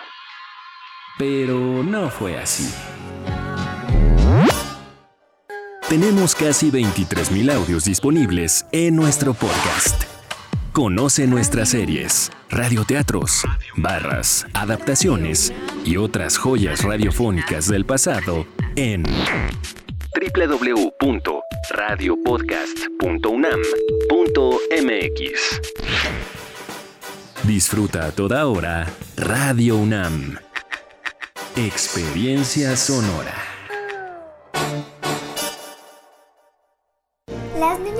Niños y adolescentes de México tenemos un superpoder. No, no es volar, ni una supervelocidad. Nuestro superpoder es que nuestra voz se escuche en todo México. ¿Y sabes para qué nos sirve? Para que quienes toman decisiones en este país nos escuchen y juntos podamos moldear un mejor futuro. Escucha nuestras voces en los resultados de la consulta infantil y juvenil 2021 que organizó el INE en INE.mx. Mi INE es valioso porque nos escucha y nos une. Es la parte baja de la novena entrada. El juego está empatado. La cuenta al tope y el campeonato de la salud se define en el duelo entre Mamey Canseco al bat y el escurridizo lanzamiento de Brad y el Chupirul. Ya sabemos cómo se las gastan los de la industria chatarra con sus triquiñuelas publicitarias. Con un hit entra la del Gane. Viene el lanzamiento y Mamey Canseco sorprende con un toquecito que va a ser pan molido para la industria chatarra. Esperen, tremendo encontronazo abre la oportunidad al jalapeño Urdiales barriéndose a dar triunfo al club del antojo. Cómeme como nosotros y ponte saludable. Creemos en un mundo donde se escucha toda la música, toda la música, donde el conocimiento esté abierto al mundo, donde se ame de todas las formas. Ese mundo es posible y vamos a pelear por él. Resistencia modulada. De lunes a viernes, de las 20 a las 23 horas, por el 96.1 de FM, Radio UNAM. Experiencia sonora. Síguenos en redes sociales. Encuéntranos en Facebook como Primer Movimiento y en Twitter como arroba PMovimiento. Hagamos comunidad.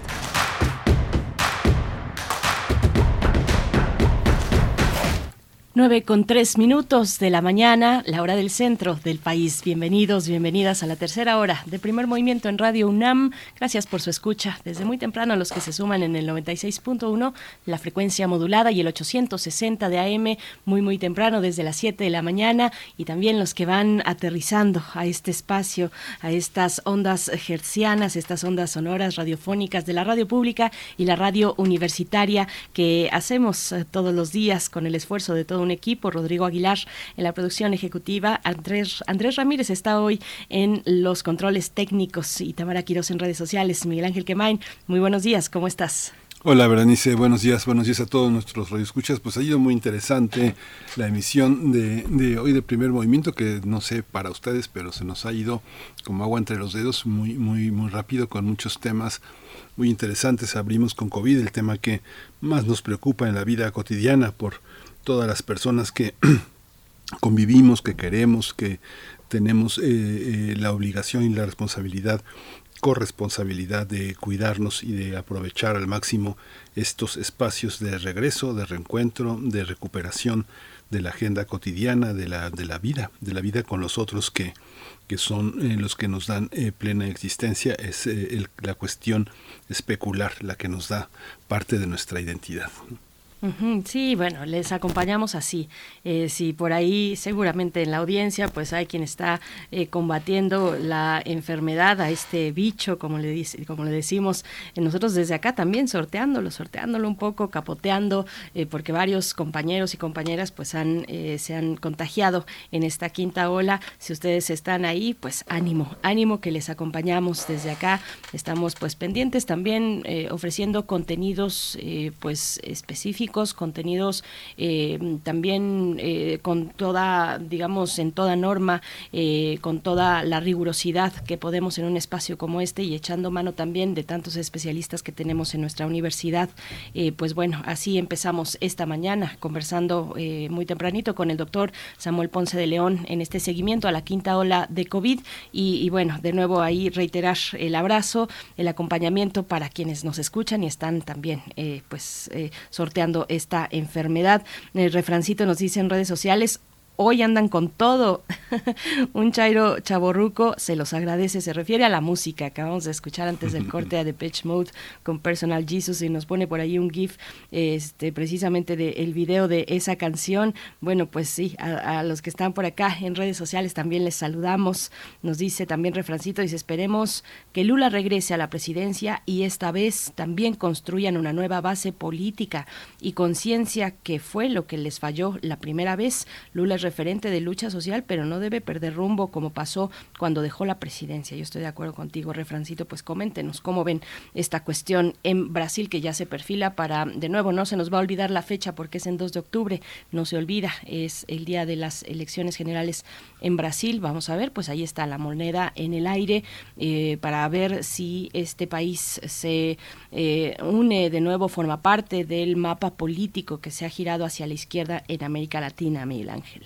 Sí, muy, muy, muy interesante todo lo que viene de Brasil con todo y que la lengua siempre es eh, eh, una no es, no es tan fácil entrarle al portugués con todo y que su musicalidad siempre la hemos tenido. Yo creo que toda la segunda mitad del siglo XX la música eh, brasileña nos acompañó, desde lo más popular y lo más comercial hasta lo más eh, profundo del bossa nova y del jazz eh, brasileño, del rock brasileño, de la balada, mucha mucha música brasileña, mucho este acento tan tan tan tan hermoso, tan esta parte lusitana que tiene el portugués, el, portu, el portugués brasileño y la y el fútbol que también ha sido parte de este concierto que nos ha nos ha hermanado este Brasil y México México es una segunda es una segunda patria para los futbolistas eh, brasileños que han generado también una comunidad muy importante de personas que giran en torno a la vida deportiva. Brasil en materia deportiva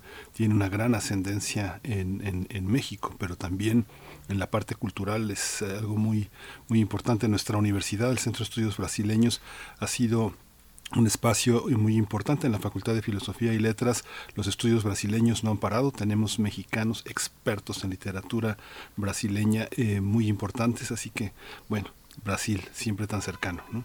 Siempre tan cercano también en su literatura nos ha dado, bueno, aunque ella, Clarice Lispector, nació en realidad en Ucrania, bueno, pues ella es eh, eh, brasileña, fue brasileña y pues nos ha dado también esa posibilidad a partir de las traducciones, ¿no? De las traducciones del, eh, del portugués al español. Pues bueno, estamos así llegando a esta tercera hora de transmisión. Vamos a tener la poesía necesaria y después en la mesa del día literatura, literatura y mucho más, que es lo que hay detrás de esta publicación de El Invencible Verano de Liliana de la escritora Cristina Rivera Garza. Vamos a conversar con ella sobre esta publicación y el premio que recibe eh, el premio Javier Villaurrutia. Pues bueno, vamos a tener una charla creo que muy importante para nosotros en el registro universitario, digamos, en este aspecto, en este horizonte universitario respecto a la violencia de género.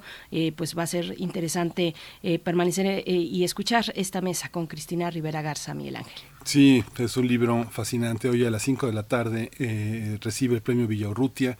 Es una mujer, Cristina Rivera Garza, que ha llegado por derecho propio a imponerse en un panorama literario en nuestra lengua, no solo mexicana, no solo, no solo nacional, sino que es alguien que ha llegado eh, por su propio paso, un paso muy afortunado también.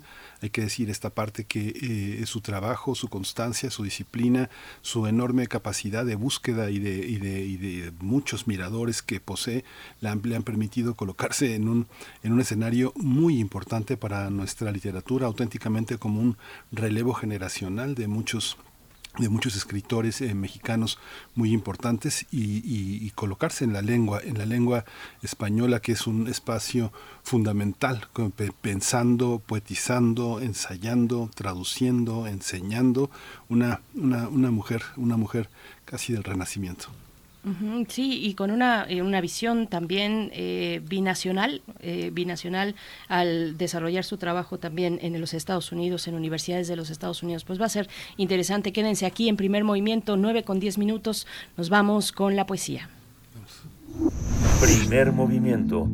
Hacemos comunidad con tus postales sonoras. Envíalas a primermovimientounam.gmail.com La poesía necesaria de esta mañana es el fragmento de una novela, El Invencible Verano de Liliana de Cristina Rivera Garza. Vamos a acompañarla con la música de Ana Laura Escalante.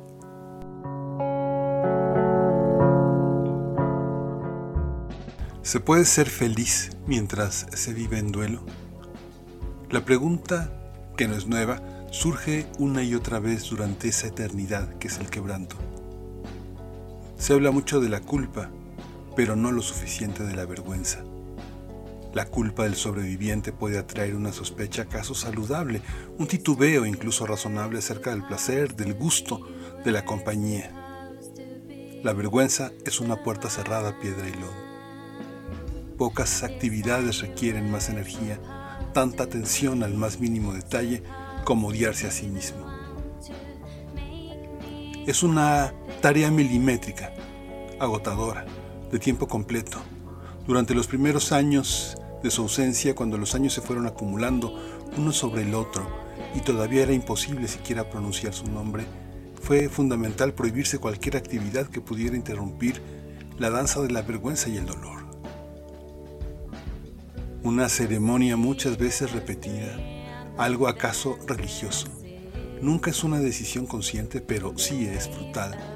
Ahora, a medida que nos internamos en el restaurante, cuando ya estamos a la mesa y empiezan a llegar las viandas, ese viejo resquemor vuelve. ¿Tengo derecho a degustar este queso fresco? ¿Esta flor de calabaza, esta salsa verde, esta salsa de chile de árbol? ¿Puedo en realidad permitirme el placer de este fideico? ¿Este pulpo asado, esta agua mineral muy fría? Los alimentos, como antes, se esparcen por la boca y se atoran en la garganta.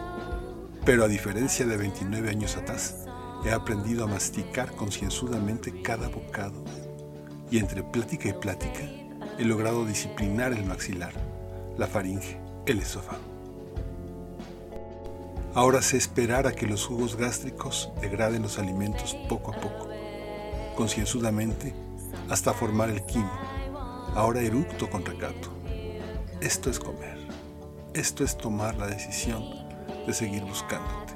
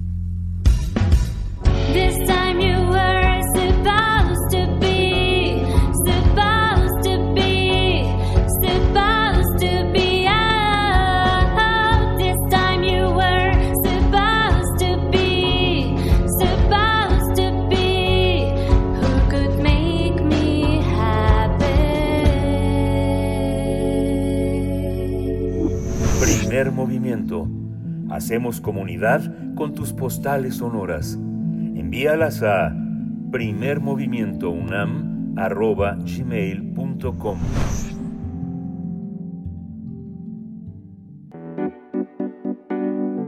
La mesa del día.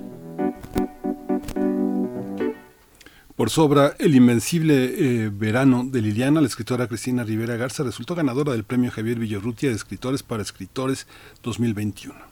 Noticia que confirmó la Secretaría de Cultura del Gobierno de México y el Instituto Nacional de Bellas Artes y Literatura a través de la Coordinación Nacional de Literatura y la Sociedad Alfonsina Internacional. De manera unánime, el jurado decidió otorgar este galardón a la autora, traductora y crítica literaria debido a que logró narrar, comillas, con sobriedad y diversos recursos literarios y testimoniales, la desgarradora experiencia familiar de un feminicidio no resuelto. El jurado detalló que, gracias al trabajo de investigación documental, plasma en la novela una atmósfera de finales del siglo pasado y advierte los signos de violencia hacia las mujeres que aún las seguimos padeciendo. Al mismo tiempo, consideraron que la historia está llena de amor hacia la ciudad, a sus personajes y a sus rincones.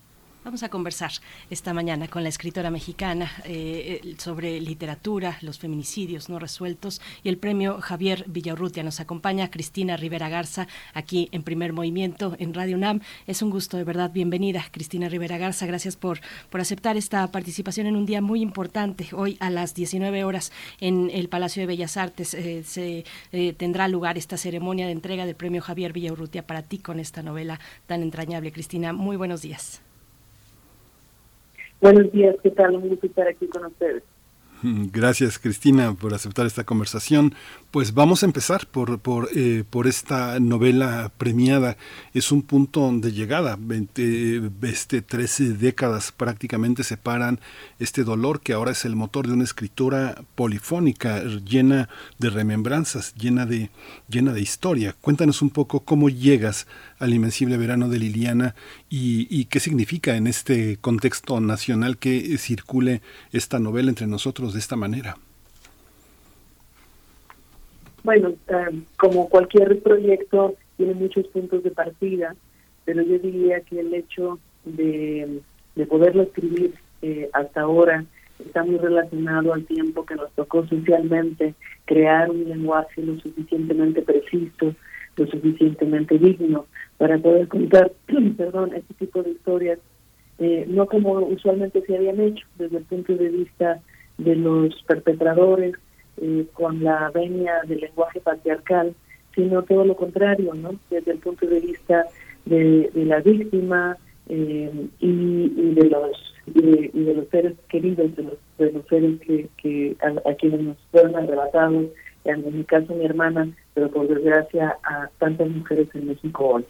Me parece que eh, le debo este, este libro luego entonces, no solo al lenguaje de mi hermana, que construyó un archivo muy detallado sobre su vida, sino también al lenguaje que han ido produciendo las movilizaciones de mujeres, feministas, que no, a lo largo y ancho del país. Es gracias a ese lenguaje que finalmente este libro puede circular y es gracias también a ese lenguaje que ahora este libro puede también ser leído y escuchado, por decirlo de alguna manera, eh, eh, respetando la, la perspectiva de, de la víctima, respetando la perspectiva de las mujeres también. Sí. Cristina, eh, el feminicidio de Liliana tiene fecha, eh, está fechado un 16 de julio de 1990, una época en la que ni siquiera existía el término, ni era un delito tipificado, mucho menos el feminicidio. Vaya, no había las maneras de nombrar todo lo que implica la violencia de género en sus dimensiones, desde las más veladas hasta las más letales. Eh, te pregunto, ¿hubiese sido posible escribir esta historia fuera de esa clave, esa clave que nos da el lenguaje que enuncia y denuncia la violencia de género? ¿Cómo cuáles son las reflexiones que tú has tenido al respecto. Bueno, por muchos años este tipo de violencia ha sido encubierta, eh, primero por el lenguaje tan tan um, complejo y tan perverso a veces del amor romántico, y también ha sido encubierta por lo que por muchos años se llamó crimen pasional. Es una explicación eh, que de una manera implícita culpa otra vez a la víctima y exonera al perpetrador. Eh, es bien difícil contar historias que ponen en cuestión las operaciones del patriarcado con el lenguaje del patriarcado, por supuesto. Entonces yo creo que eh, en mi trabajo como escritora siempre ha sido importante darle la vuelta a estos lenguajes dominantes para poder contar el otro lado de tantas otras historias que se nos pasan eh, eh, sin, sin ponerle la debida atención. Yo creo que ese no es un trabajo individual, por supuesto, es un trabajo que hemos hecho en conjunto, es un trabajo, una vez más, que, le debemos a, a, las organizaciones y a las movilizaciones informales que se han llevado a cabo de manera muy pulsante, de manera muy real, de manera muy urgente también en, en México y en el mundo en los últimos años eh, la palabra feminicidio, como bien sabemos, la figura penal de feminicidio es relativamente reciente, desde el 2012. Creo que tenemos una deuda con todas las mujeres que nos fueron arrebatadas de manera cruel y violenta antes de esa fecha y que ahora solo quedan en, las, en los cuadernos de la ley como homicidios y a veces como homicidios simples. Creo que debemos de poder hacer algo para retroactivamente ponerle el nombre de feminicidio a todas las mujeres que murieron como víctimas de esa violencia de género y de ese odio contra las mujeres. Hay, una, hay un aspecto, eh, fíjate que hoy eh, la poesía necesaria que tenemos en este espacio aquí en Radio UNAM, eh, seleccioné un fragmento de tu novela y hay dos preguntas en ese fragmento. Hay una, se puede ser feliz mientras se vive el duelo y el, el otro tema es el sobreviviente. Hemos tenido mucha literatura sobre la primera pregunta, Pitol, Boullosa, Inés Arredondo, muchos escritores, Esther Seligson, Angelina Muñiz Uberman, pero también la culpa del sobreviviente. Hemos tenido a Walter Benjamin, a Primo Levi. ¿Cómo se conjuntan estas dos, estos dos motores? ¿Por qué hasta ahora una, una novela como esta? Con todo y que sabemos que tu premio de libro de cuentos de San Luis en 1987, de alguna manera ya trae esa semilla, esa semilla, esa semilla que ahora publicas en tu libro Andamos perras, andamos Hablas, ¿no? que se cambió de nombre cambió de nombre ese libro originalmente de cuentos. ¿Cómo conjuntar estos dos motores de la escritura? ¿Han, estado siempre en todo tu trabajo, Cristina? Ay, qué bien que mencionas ese otro libro. Eh, originalmente se llamó La guerra no importa y ahora que lo republicamos, lo reeditamos con la editorial independiente Dharma, eh, decidimos ponerle nombre a Damos Perras, Andamos Diablas, que es una frase tomada directamente de uno de los cuentos que componen este libro y que me parecía que dialoga de una manera más directa con el mundo que nos toca vivir el día de hoy. Y en efecto, este libro es el único que yo escribí mientras mi hermana todavía estaba viva. Eh, me di cuenta al escribir el último verano de Liliana que muchas de las frases y algunos de los comentarios que de los que mi hermana que, mi hermana guardó en su archivo me hacían eco de, de este libro. Me parece que a pesar de que muchas de, de, las de los eventos de esos años eh, pues los he ido eh, han estado medio borrosos y algunos borrados completamente a lo largo de los años me di cuenta que había un eco en nuestras conversaciones que había traspasado, que está presente todavía en este libro que publicamos hace poco. Por eso también decidí republicarlo. Eh, hay, hay, una, hay una cuestión eh, muy, muy difícil y muy perversa que tiene que ver con la culpa del sobreviviente. Y en el libro, en el Invertido Verano de Liliana, no solo hablo de la culpa, sino también de la vergüenza. Yo creo que el lenguaje eh, eh, y las operaciones del patriarcado que, se han revelado en culpar de estos crímenes a las víctimas mismas y a las familias de las víctimas, siempre preguntando qué habían puesto, si habían tomado o no, si la familia les había tirado o no, eh, que son preguntas, como bien sabemos, que exculpan directamente al perpetrador, que evitan poner en cuestión la responsabilidad única que le corresponde al perpetrador en estos casos. Yo creo que entender esto no es solo una cuestión personal, no solo es una cuestión de un trauma personal, sino tiene que ver precisamente con la posibilidad, con ahora la, la, la, eh, la concreción, pues, de producir un lenguaje donde podamos decir, como decían las integrantes de ese colectivo feminista de las tesis, la culpa no era de ella, de dónde andaba, ni dónde vestía, ni cómo vestía, ¿no? El, eh, son unas frases muy directas, muy austeras, muy eh, simples, si lo quieres ver así, pero nos ha costado años eh, como comunidad, como sociedad, poder decir eso con la frente en alto y con toda la convicción que da lo correcto y lo cierto. Porque como lo digo en el libro, la única diferencia entre mi hermana y yo eh, es que yo nunca me conté con un asesino.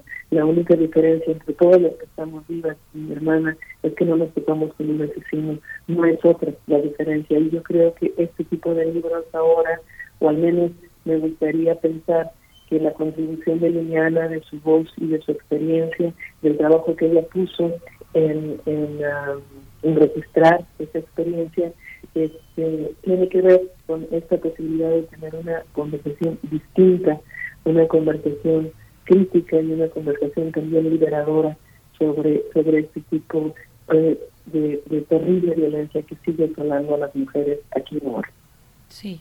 Eh, Cristina, bueno, yo quiero decir que encuentro especialmente importante escucharte en este espacio, en todos los espacios, lamentablemente es importante y es urgente eh, contar nuestras historias, pero en este espacio, siendo la radio universitaria, la radio de una universidad que hoy pues multiplica los esfuerzos para combatir la violencia de género, gracias a la lucha de nuestras estudiantes y académicas y aliados también, pues que han salido a las calles, sí, pero también han recorrido los pasillos, las facultades, los jardines del campus, han tomado facultades y han realizado pues todo tipo de actividades para exigir una vida sin violencia de género. Es muy importante porque Liliana era estudiante universitaria, estudiaba arquitectura en la Guamas, Capotzalco, cuando, bueno, cuando este cobarde eh, al que Liliana sacó de su vida le arrebató la vida a Liliana. Eh, para mí es muy importante no dejar de mencionar eso, esa cuestión también encontrándonos en este espacio. Cristina, eh, ¿cómo, ¿Cómo, fue, eh, cómo se fue construyendo la voz de Liliana? Eh, es una historia tuya, es una historia de tu familia, pero antes y fundamentalmente es la historia de Liliana y también resulta lamentable que sea la historia de muchas mujeres en este país. Pero cuéntanos un poco de cómo se fue construyendo la voz de Liliana en tu libro. Hay un trabajo de archivo también que dejó la misma Liliana y que tú recuperaste. ¿Cómo fue este tratamiento con un material eh, de este significado para ti? Mira, eh, yo al, trabajo que, que, hizo Liliana de archivo le llamo, la, eh, llamo el archivo afectivo. Es un archivo que tiene que ver con la manera en cómo ella veía su mundo, eh, que sigue una, una organización absolutamente personal, muy parecida a lo que ahora hacemos cuando dejamos noticias en Twitter o en Instagram o cosas por el estilo, ¿no? Es una lógica de la, de la minucia, de la importancia de la vida cotidiana, algo que no está eh, regido por los grandes acontecimientos del mundo, aunque está muy atento también al contexto en el que en el que se dan este tipo de experiencias. Yo, como lo cuento en el libro, había tratado de buscar, eh, había buscado el, archivo oficial, el archivo estatal institucional eh, del homicidio, del feminicidio de Liliana, y estaba teniendo muchos problemas encontrándolo. Y en algún momento una empleada de la Procuraduría me dijo que era muy posible que el archivo lo hubieran, eh, lo hubieran, se hubieran deshecho de él, ¿no? Eso pasaba de manera regular con, con ciertos documentos de muy viejos. Fue cuando me di cuenta que mi trabajo realmente en el libro iba a ser reconstruir este archivo, pero de otra manera. Y por fortuna tuve, tuve la... No sabía dónde estaban los documentos de Liliana, no lo sabía porque de verdad no había tenido la suerte de verlo. Pero en, en ese enero, cuando visité la casa de mis padres, eh, estaba, por cierto, buscando una agenda, buscando algunas señas que me permitieran encontrar a los amigos de mi hermana. Eh, lo que me encontré fue una cosa mucho más importante y era precisamente este, este gran eh, legado de papeles, de escritos, eh, de cartas, de notas que mi hermana había dejado y, y para mí me- en ese momento pensé, pues supuesto que me lo había dejado para mí, para que lo leyera, para seguir sus instrucciones y para trabajar con ella y escribir no sobre ella, sino con ella, uno de los aspectos más, más graves, eh, más recurrentes en la historia de nuestro país y sin duda la historia fundamental en mi vida y en la vida de mi familia. Yo creo que es un trabajo colaborativo y por eso digo que el Invencible Verano de Liliana es tanto un libro mío como un libro de mi hermana y que este premio de Rusia es un premio sobre todo para ella. Ujú. Cristina, cuando se habla en la literatura mexicana de la literatura escrita por mujeres y los temas de la feminidad, hay un tema que en este en este libro está muy claro, que es eh, muchos procedimientos eh, muy eh, novedosos en cuanto a los manejos de los temas, eh, el tiempo, la morosidad, la, lentitud para ver cada detalle, para leer de nuevo los signos que se quedaron 30 años atrás. Cuando dices, a veces toma 30 años decir en voz alta, decirlo en voz alta ante un empleado del sistema de justicia, que uno busca justicia. A veces se necesita todo ese tiempo para regresar a Escaposalco y sentarse bajo la fronda inaudita de un árbol y escuchar, temblando de miedo, llena de incredulidad, el improbable canto de los pájaros. Es una docuficción, ¿no? Es, una, es un documental y al mismo tiempo una poética. ¿Cómo se combinan esto? ¿Esto lo escribe una mujer o es, o es el acompañamiento que has hecho en tu literatura de un colectivo que se llama Nosotros, Cristina? Fíjate que yo tengo ya años escribiendo mucho sobre, sobre esto, sobre el hecho de que la escritura está precisamente del otro lado de la soledad. Cuando escribimos es cuando estamos más acompañados, porque estamos tocando, estamos muy cerca del lenguaje, y el lenguaje nos viene ya bien de la experiencia de otros. Eh, por eso digo que escribir no es soledad.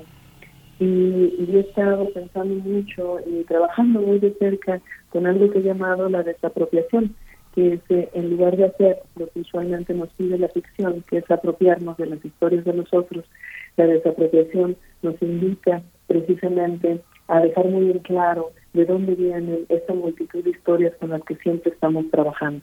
Y si estamos escribiendo, incluso si es sobre nosotros mismos, siempre estamos escribiendo sobre otros. Y me parece muy importante analizar, cuestionar este recorrido que va desde la historia de los otros a lo que queda precisamente diseminado ya en el lenguaje por escrito. Eh, yo he estado trabajando con este tipo de ideas, escribí un libro ahí que se llama Los muertos indóciles, donde lo trato de una manera un poquito más amplia, pero definitivamente creo que, que yo no lo sabía, por supuesto, pero creo que me estaba preparando en, en ir eh, en- pensando, trabajando esas ideas para poder escribir el libro de Liliana. Yo creo que aquí lo que hay precisamente es, es el, el vocablo que utilizas, hay un acompañamiento que me parece que es una de las grandes facultades, uno de los grandes poderes que tiene la escritura, el estar con nosotros en los momentos más difíciles, eh, el darnos la mano también, eh, el sacarnos de nosotros mismos para estar junto con otros y el mirar todos juntos, el actuar todos juntos en pos un mundo que puede ser radicalmente distinto. Eh, Cristina, bueno, a este libro, El Invencible Verano de Liliana, le acompaña también después el texto de El Desamueblamiento, que está, por cierto, disponible en la red, lo pueden consultar de manera abierta. Eh, buscar una casa vacía o una casa semi vacía como el lugar que elegiste para escribir este libro. Cuéntanos, cuéntanos de la necesidad de publicar el desamueblamiento y también lo que tú nos quieras compartir de esta experiencia de escritura tan sensible que se dio en ese lugar y en esas condiciones que tú buscaste para poder desarrollar este texto, Cristina. Fíjate que, cuando empecé a escribir el libro era justo cuando empezaba la, la pandemia, la primera parte de la pandemia, cuando este, nos, nos encerramos. Yo tuve la, la suerte de, de estar encerrada con, con miembros de mi familia, a los que quiero mucho, que respeto mucho y que admiro mucho. Entonces, eh, dentro de lo difícil que era- que eran esas circunstancias, pude dedicarme eh, bastantes meses exclusivamente a escribir este libro. Pero llegó un momento en que era necesario eh, otro tipo de circunstancias y se volvió a dar, este, se volvió a dar eh, el modo de, de poder estar en una casa completamente vacía. Y, y creo que lo necesitaba. Había leído por ahí un, ensayo muy bonito de Paul Preciado donde ella hablaba de todo su proceso de, de, de trans, ¿no? de, de transformación eh, de género y cómo le había servido mucho el, estar en una casa sin muebles, el buscar una especie de, de nueva para esta nueva identidad que estaba surgiendo, ¿no? Y de alguna manera para mí escribir este libro, eh, que es lo que siempre pasa para escribir libro, uno entra siendo uno y termina siendo otra, pero creo que en este libro ese proceso fue mucho más agudo.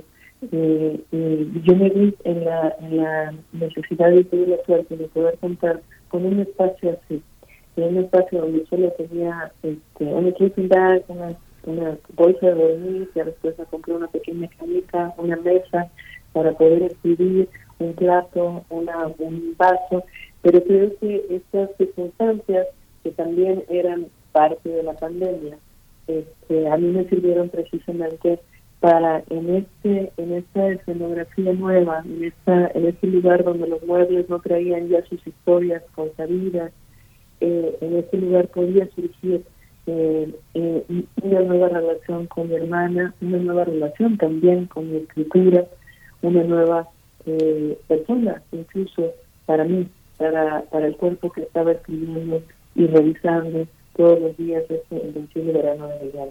Yo creo que hay, hay tareas que exigen precisamente este tipo de nuevo inicio eh, que, que, que, se, que se dan mejor también cuando, cuando uno parte eh, eh, de, una, de una paleta, digamos, limpia, ¿no? Claro, la- siempre formamos parte de una historia, hay un continuo que no se olvida, el traer a colación esta historia de 30 años atrás así lo demuestra, pero a veces yo creo que la situación es tan fuerte que lo que se exige emocionalmente en este trabajo con la escritura eh, se ve mejor compensado o queda mucho mejor con un ambiente así, con un ambiente muy austero, un ambiente donde, donde el cuerpo puede rehacerse. Ujú.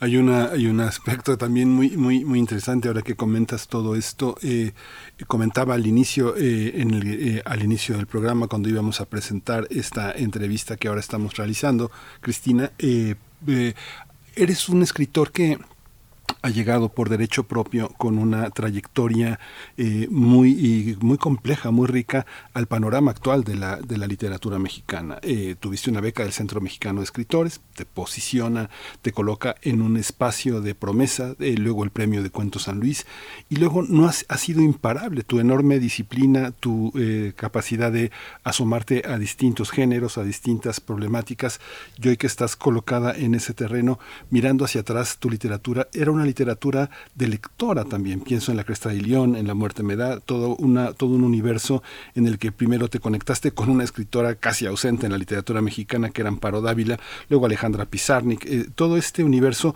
¿cómo estás? ¿Cómo está ahora? Es, eh, ¿Eres una, eh, una mujer que recuerda, una mujer que vive, una mujer que experimenta o una mujer que sigue leyendo como en tus primeras, como en tus primeras obras?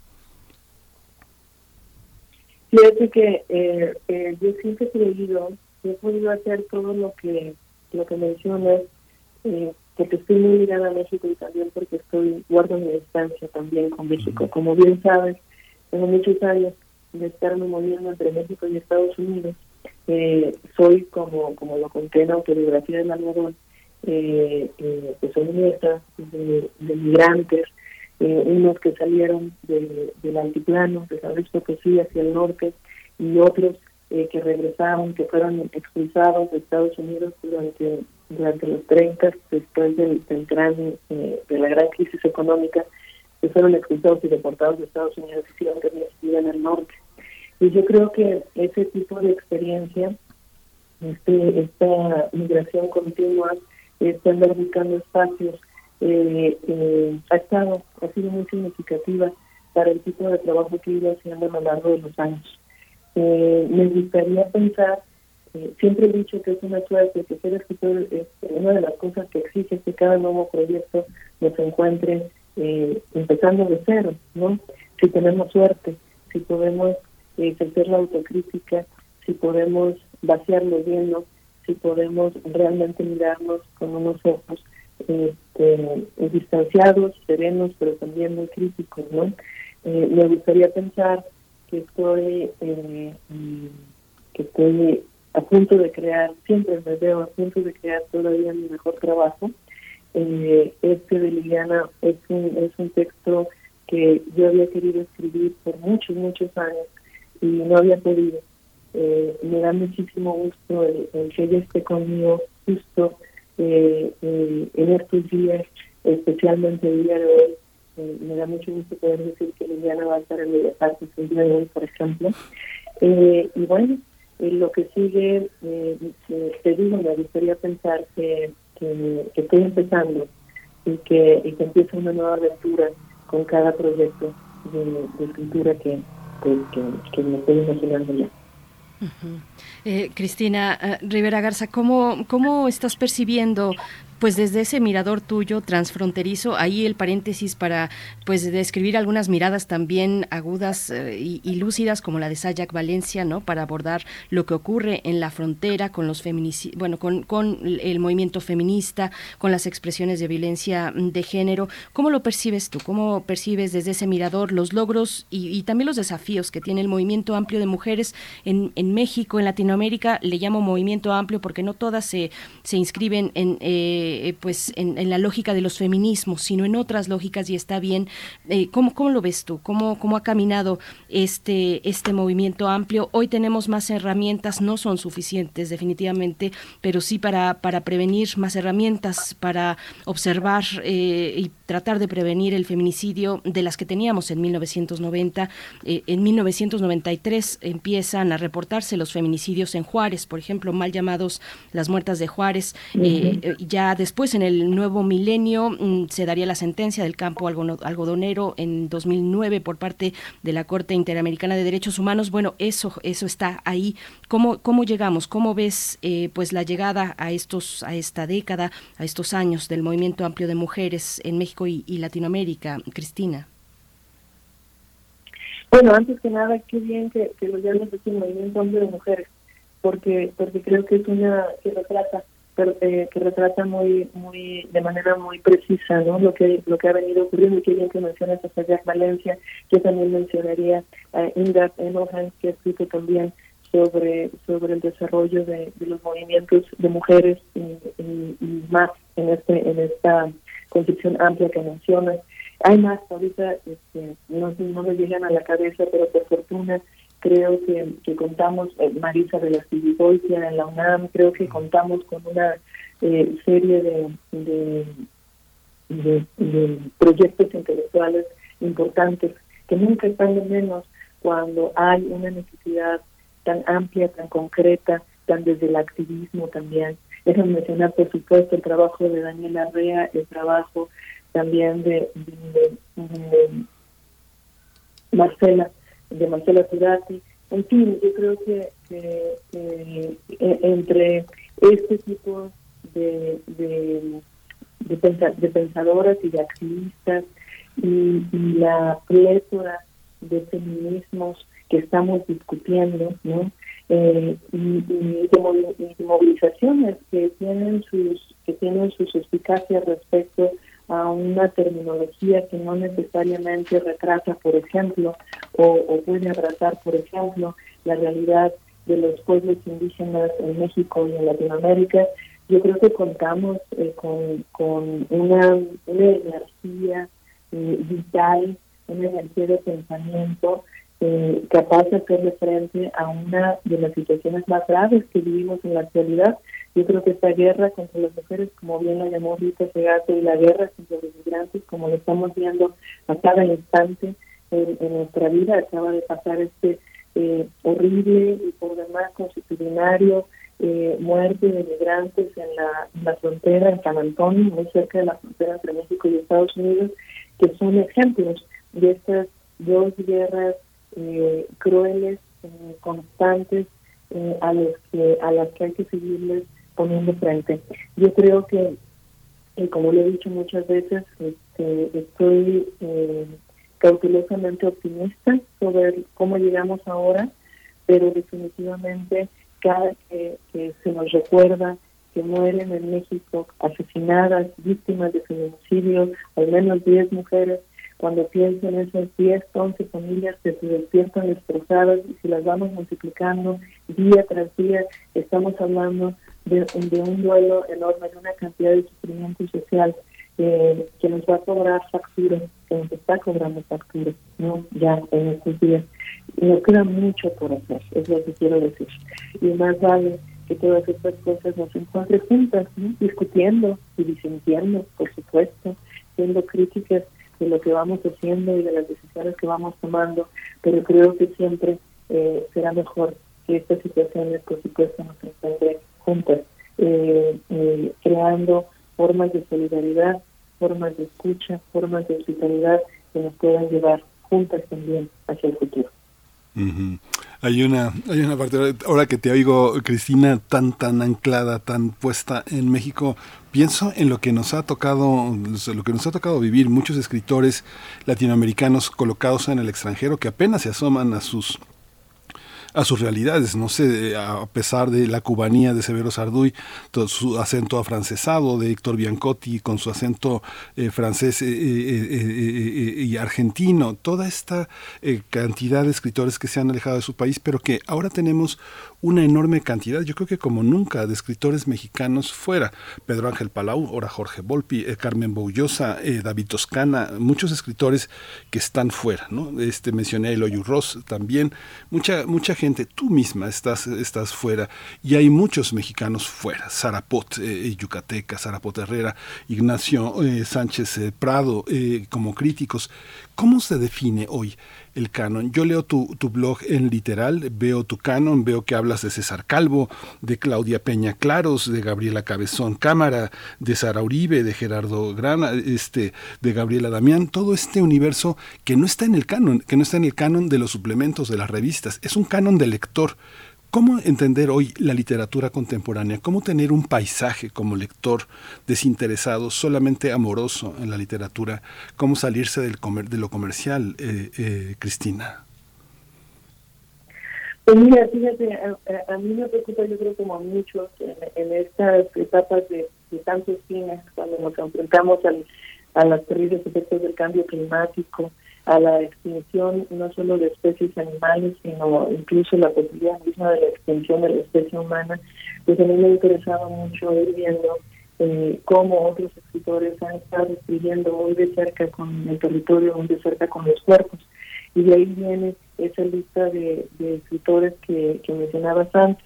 Pronto saldrá por ahí un libro que se llama precisamente Escrituras Geológicas, que tiene que ver con mi interés por este otro otro espacio, ¿no? por este otro eh, eh, campo de interrogación en el cual el territorio y el cuerpo son fundamentales.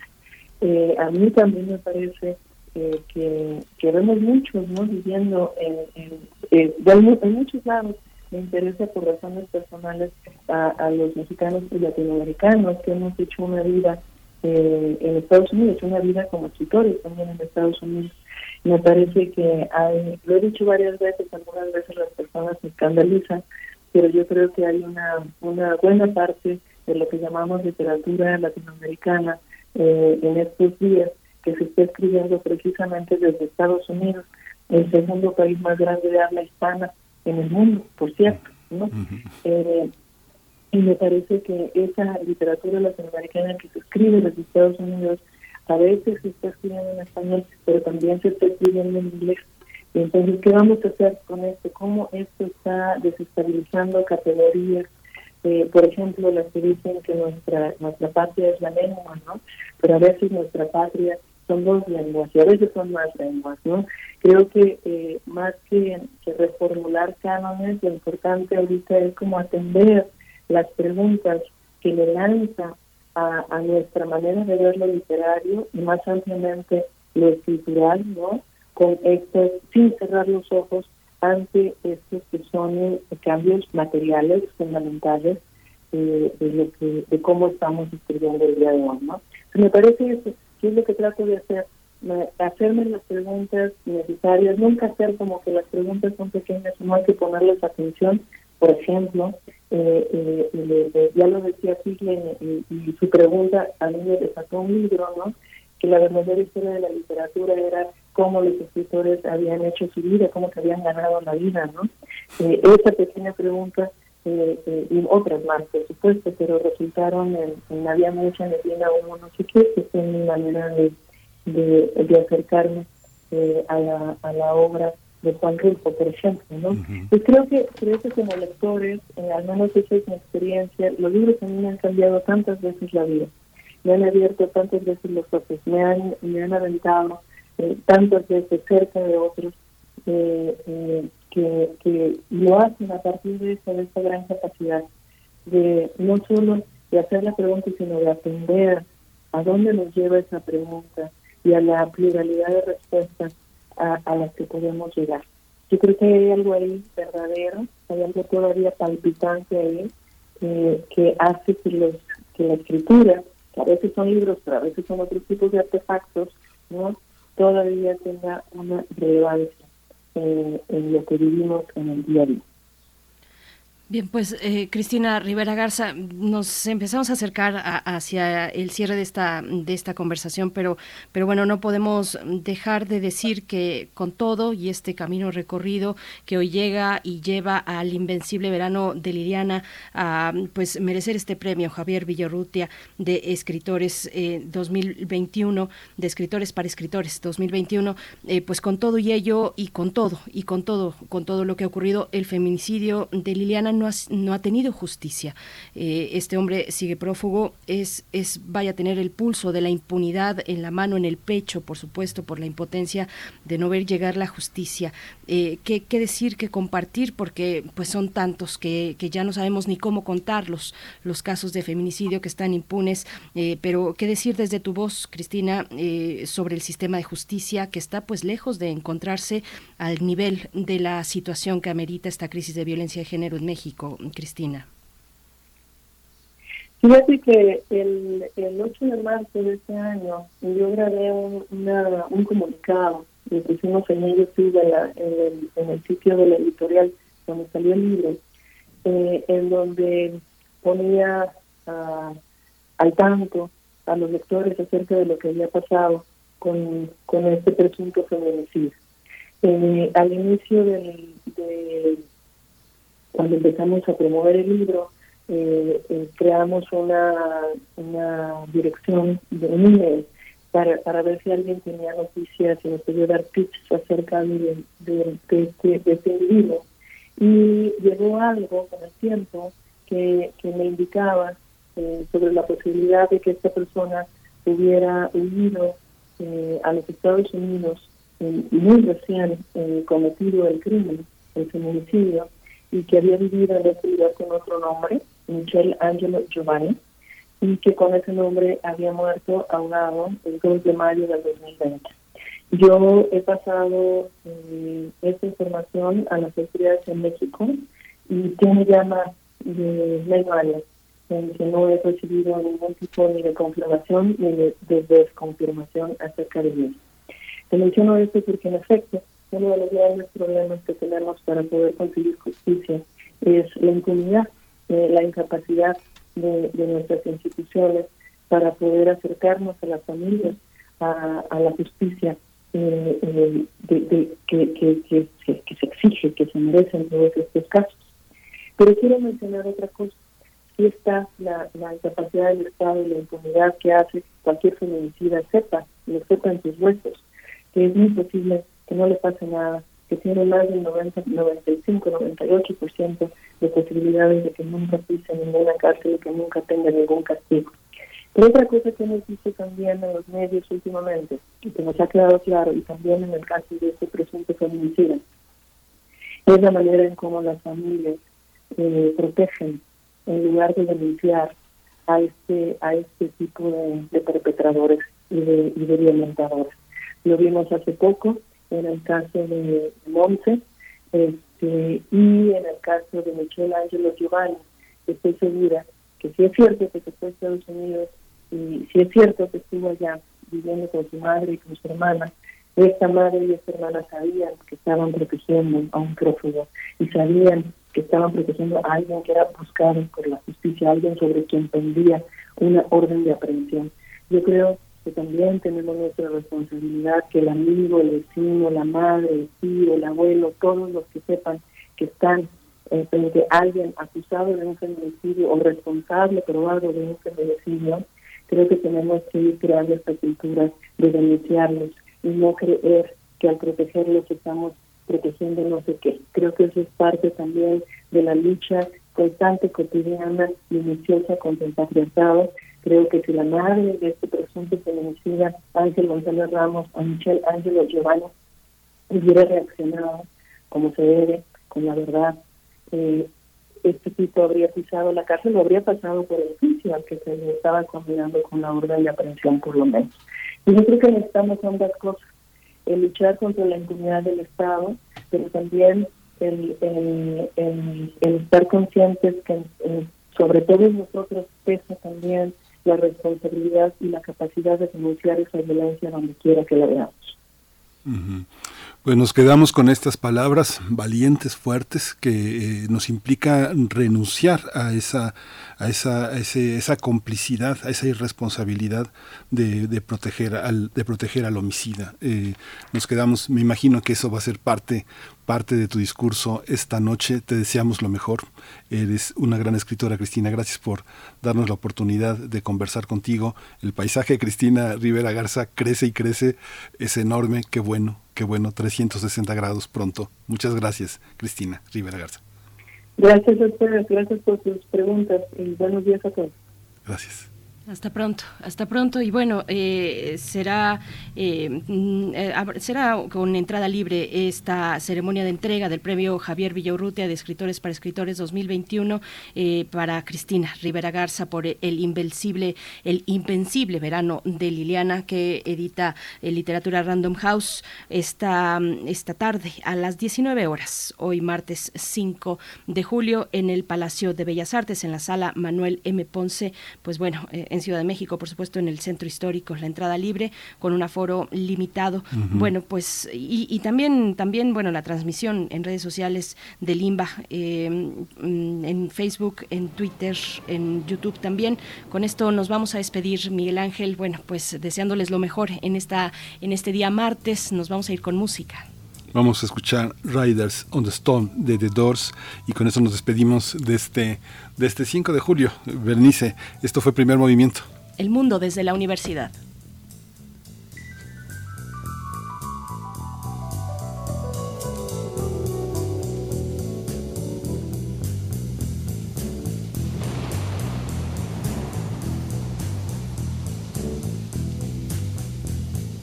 Riders on the storm. Riders on the storm. Into this house we're born. Into this world we're thrown. Like a dog without a bone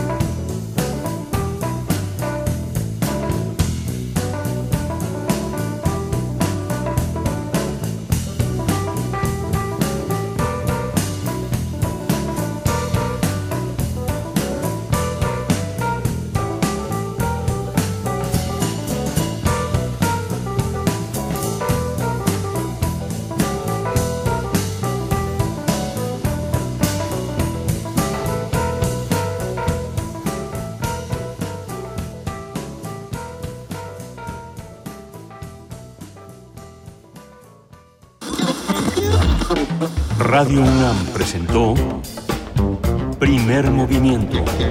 El mundo desde la universidad.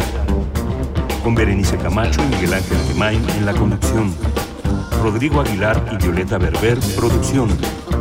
Antonio Quijano y Patricia Zavala, noticias. Miriam Trejo, coordinación de invitados. Tamara Quirós, redes sociales. Arturo González, operación técnica. Locución, Tessa Uribe y Juan Staca. Quédate en sintonía con Radio UNAM. Experiencia sonora.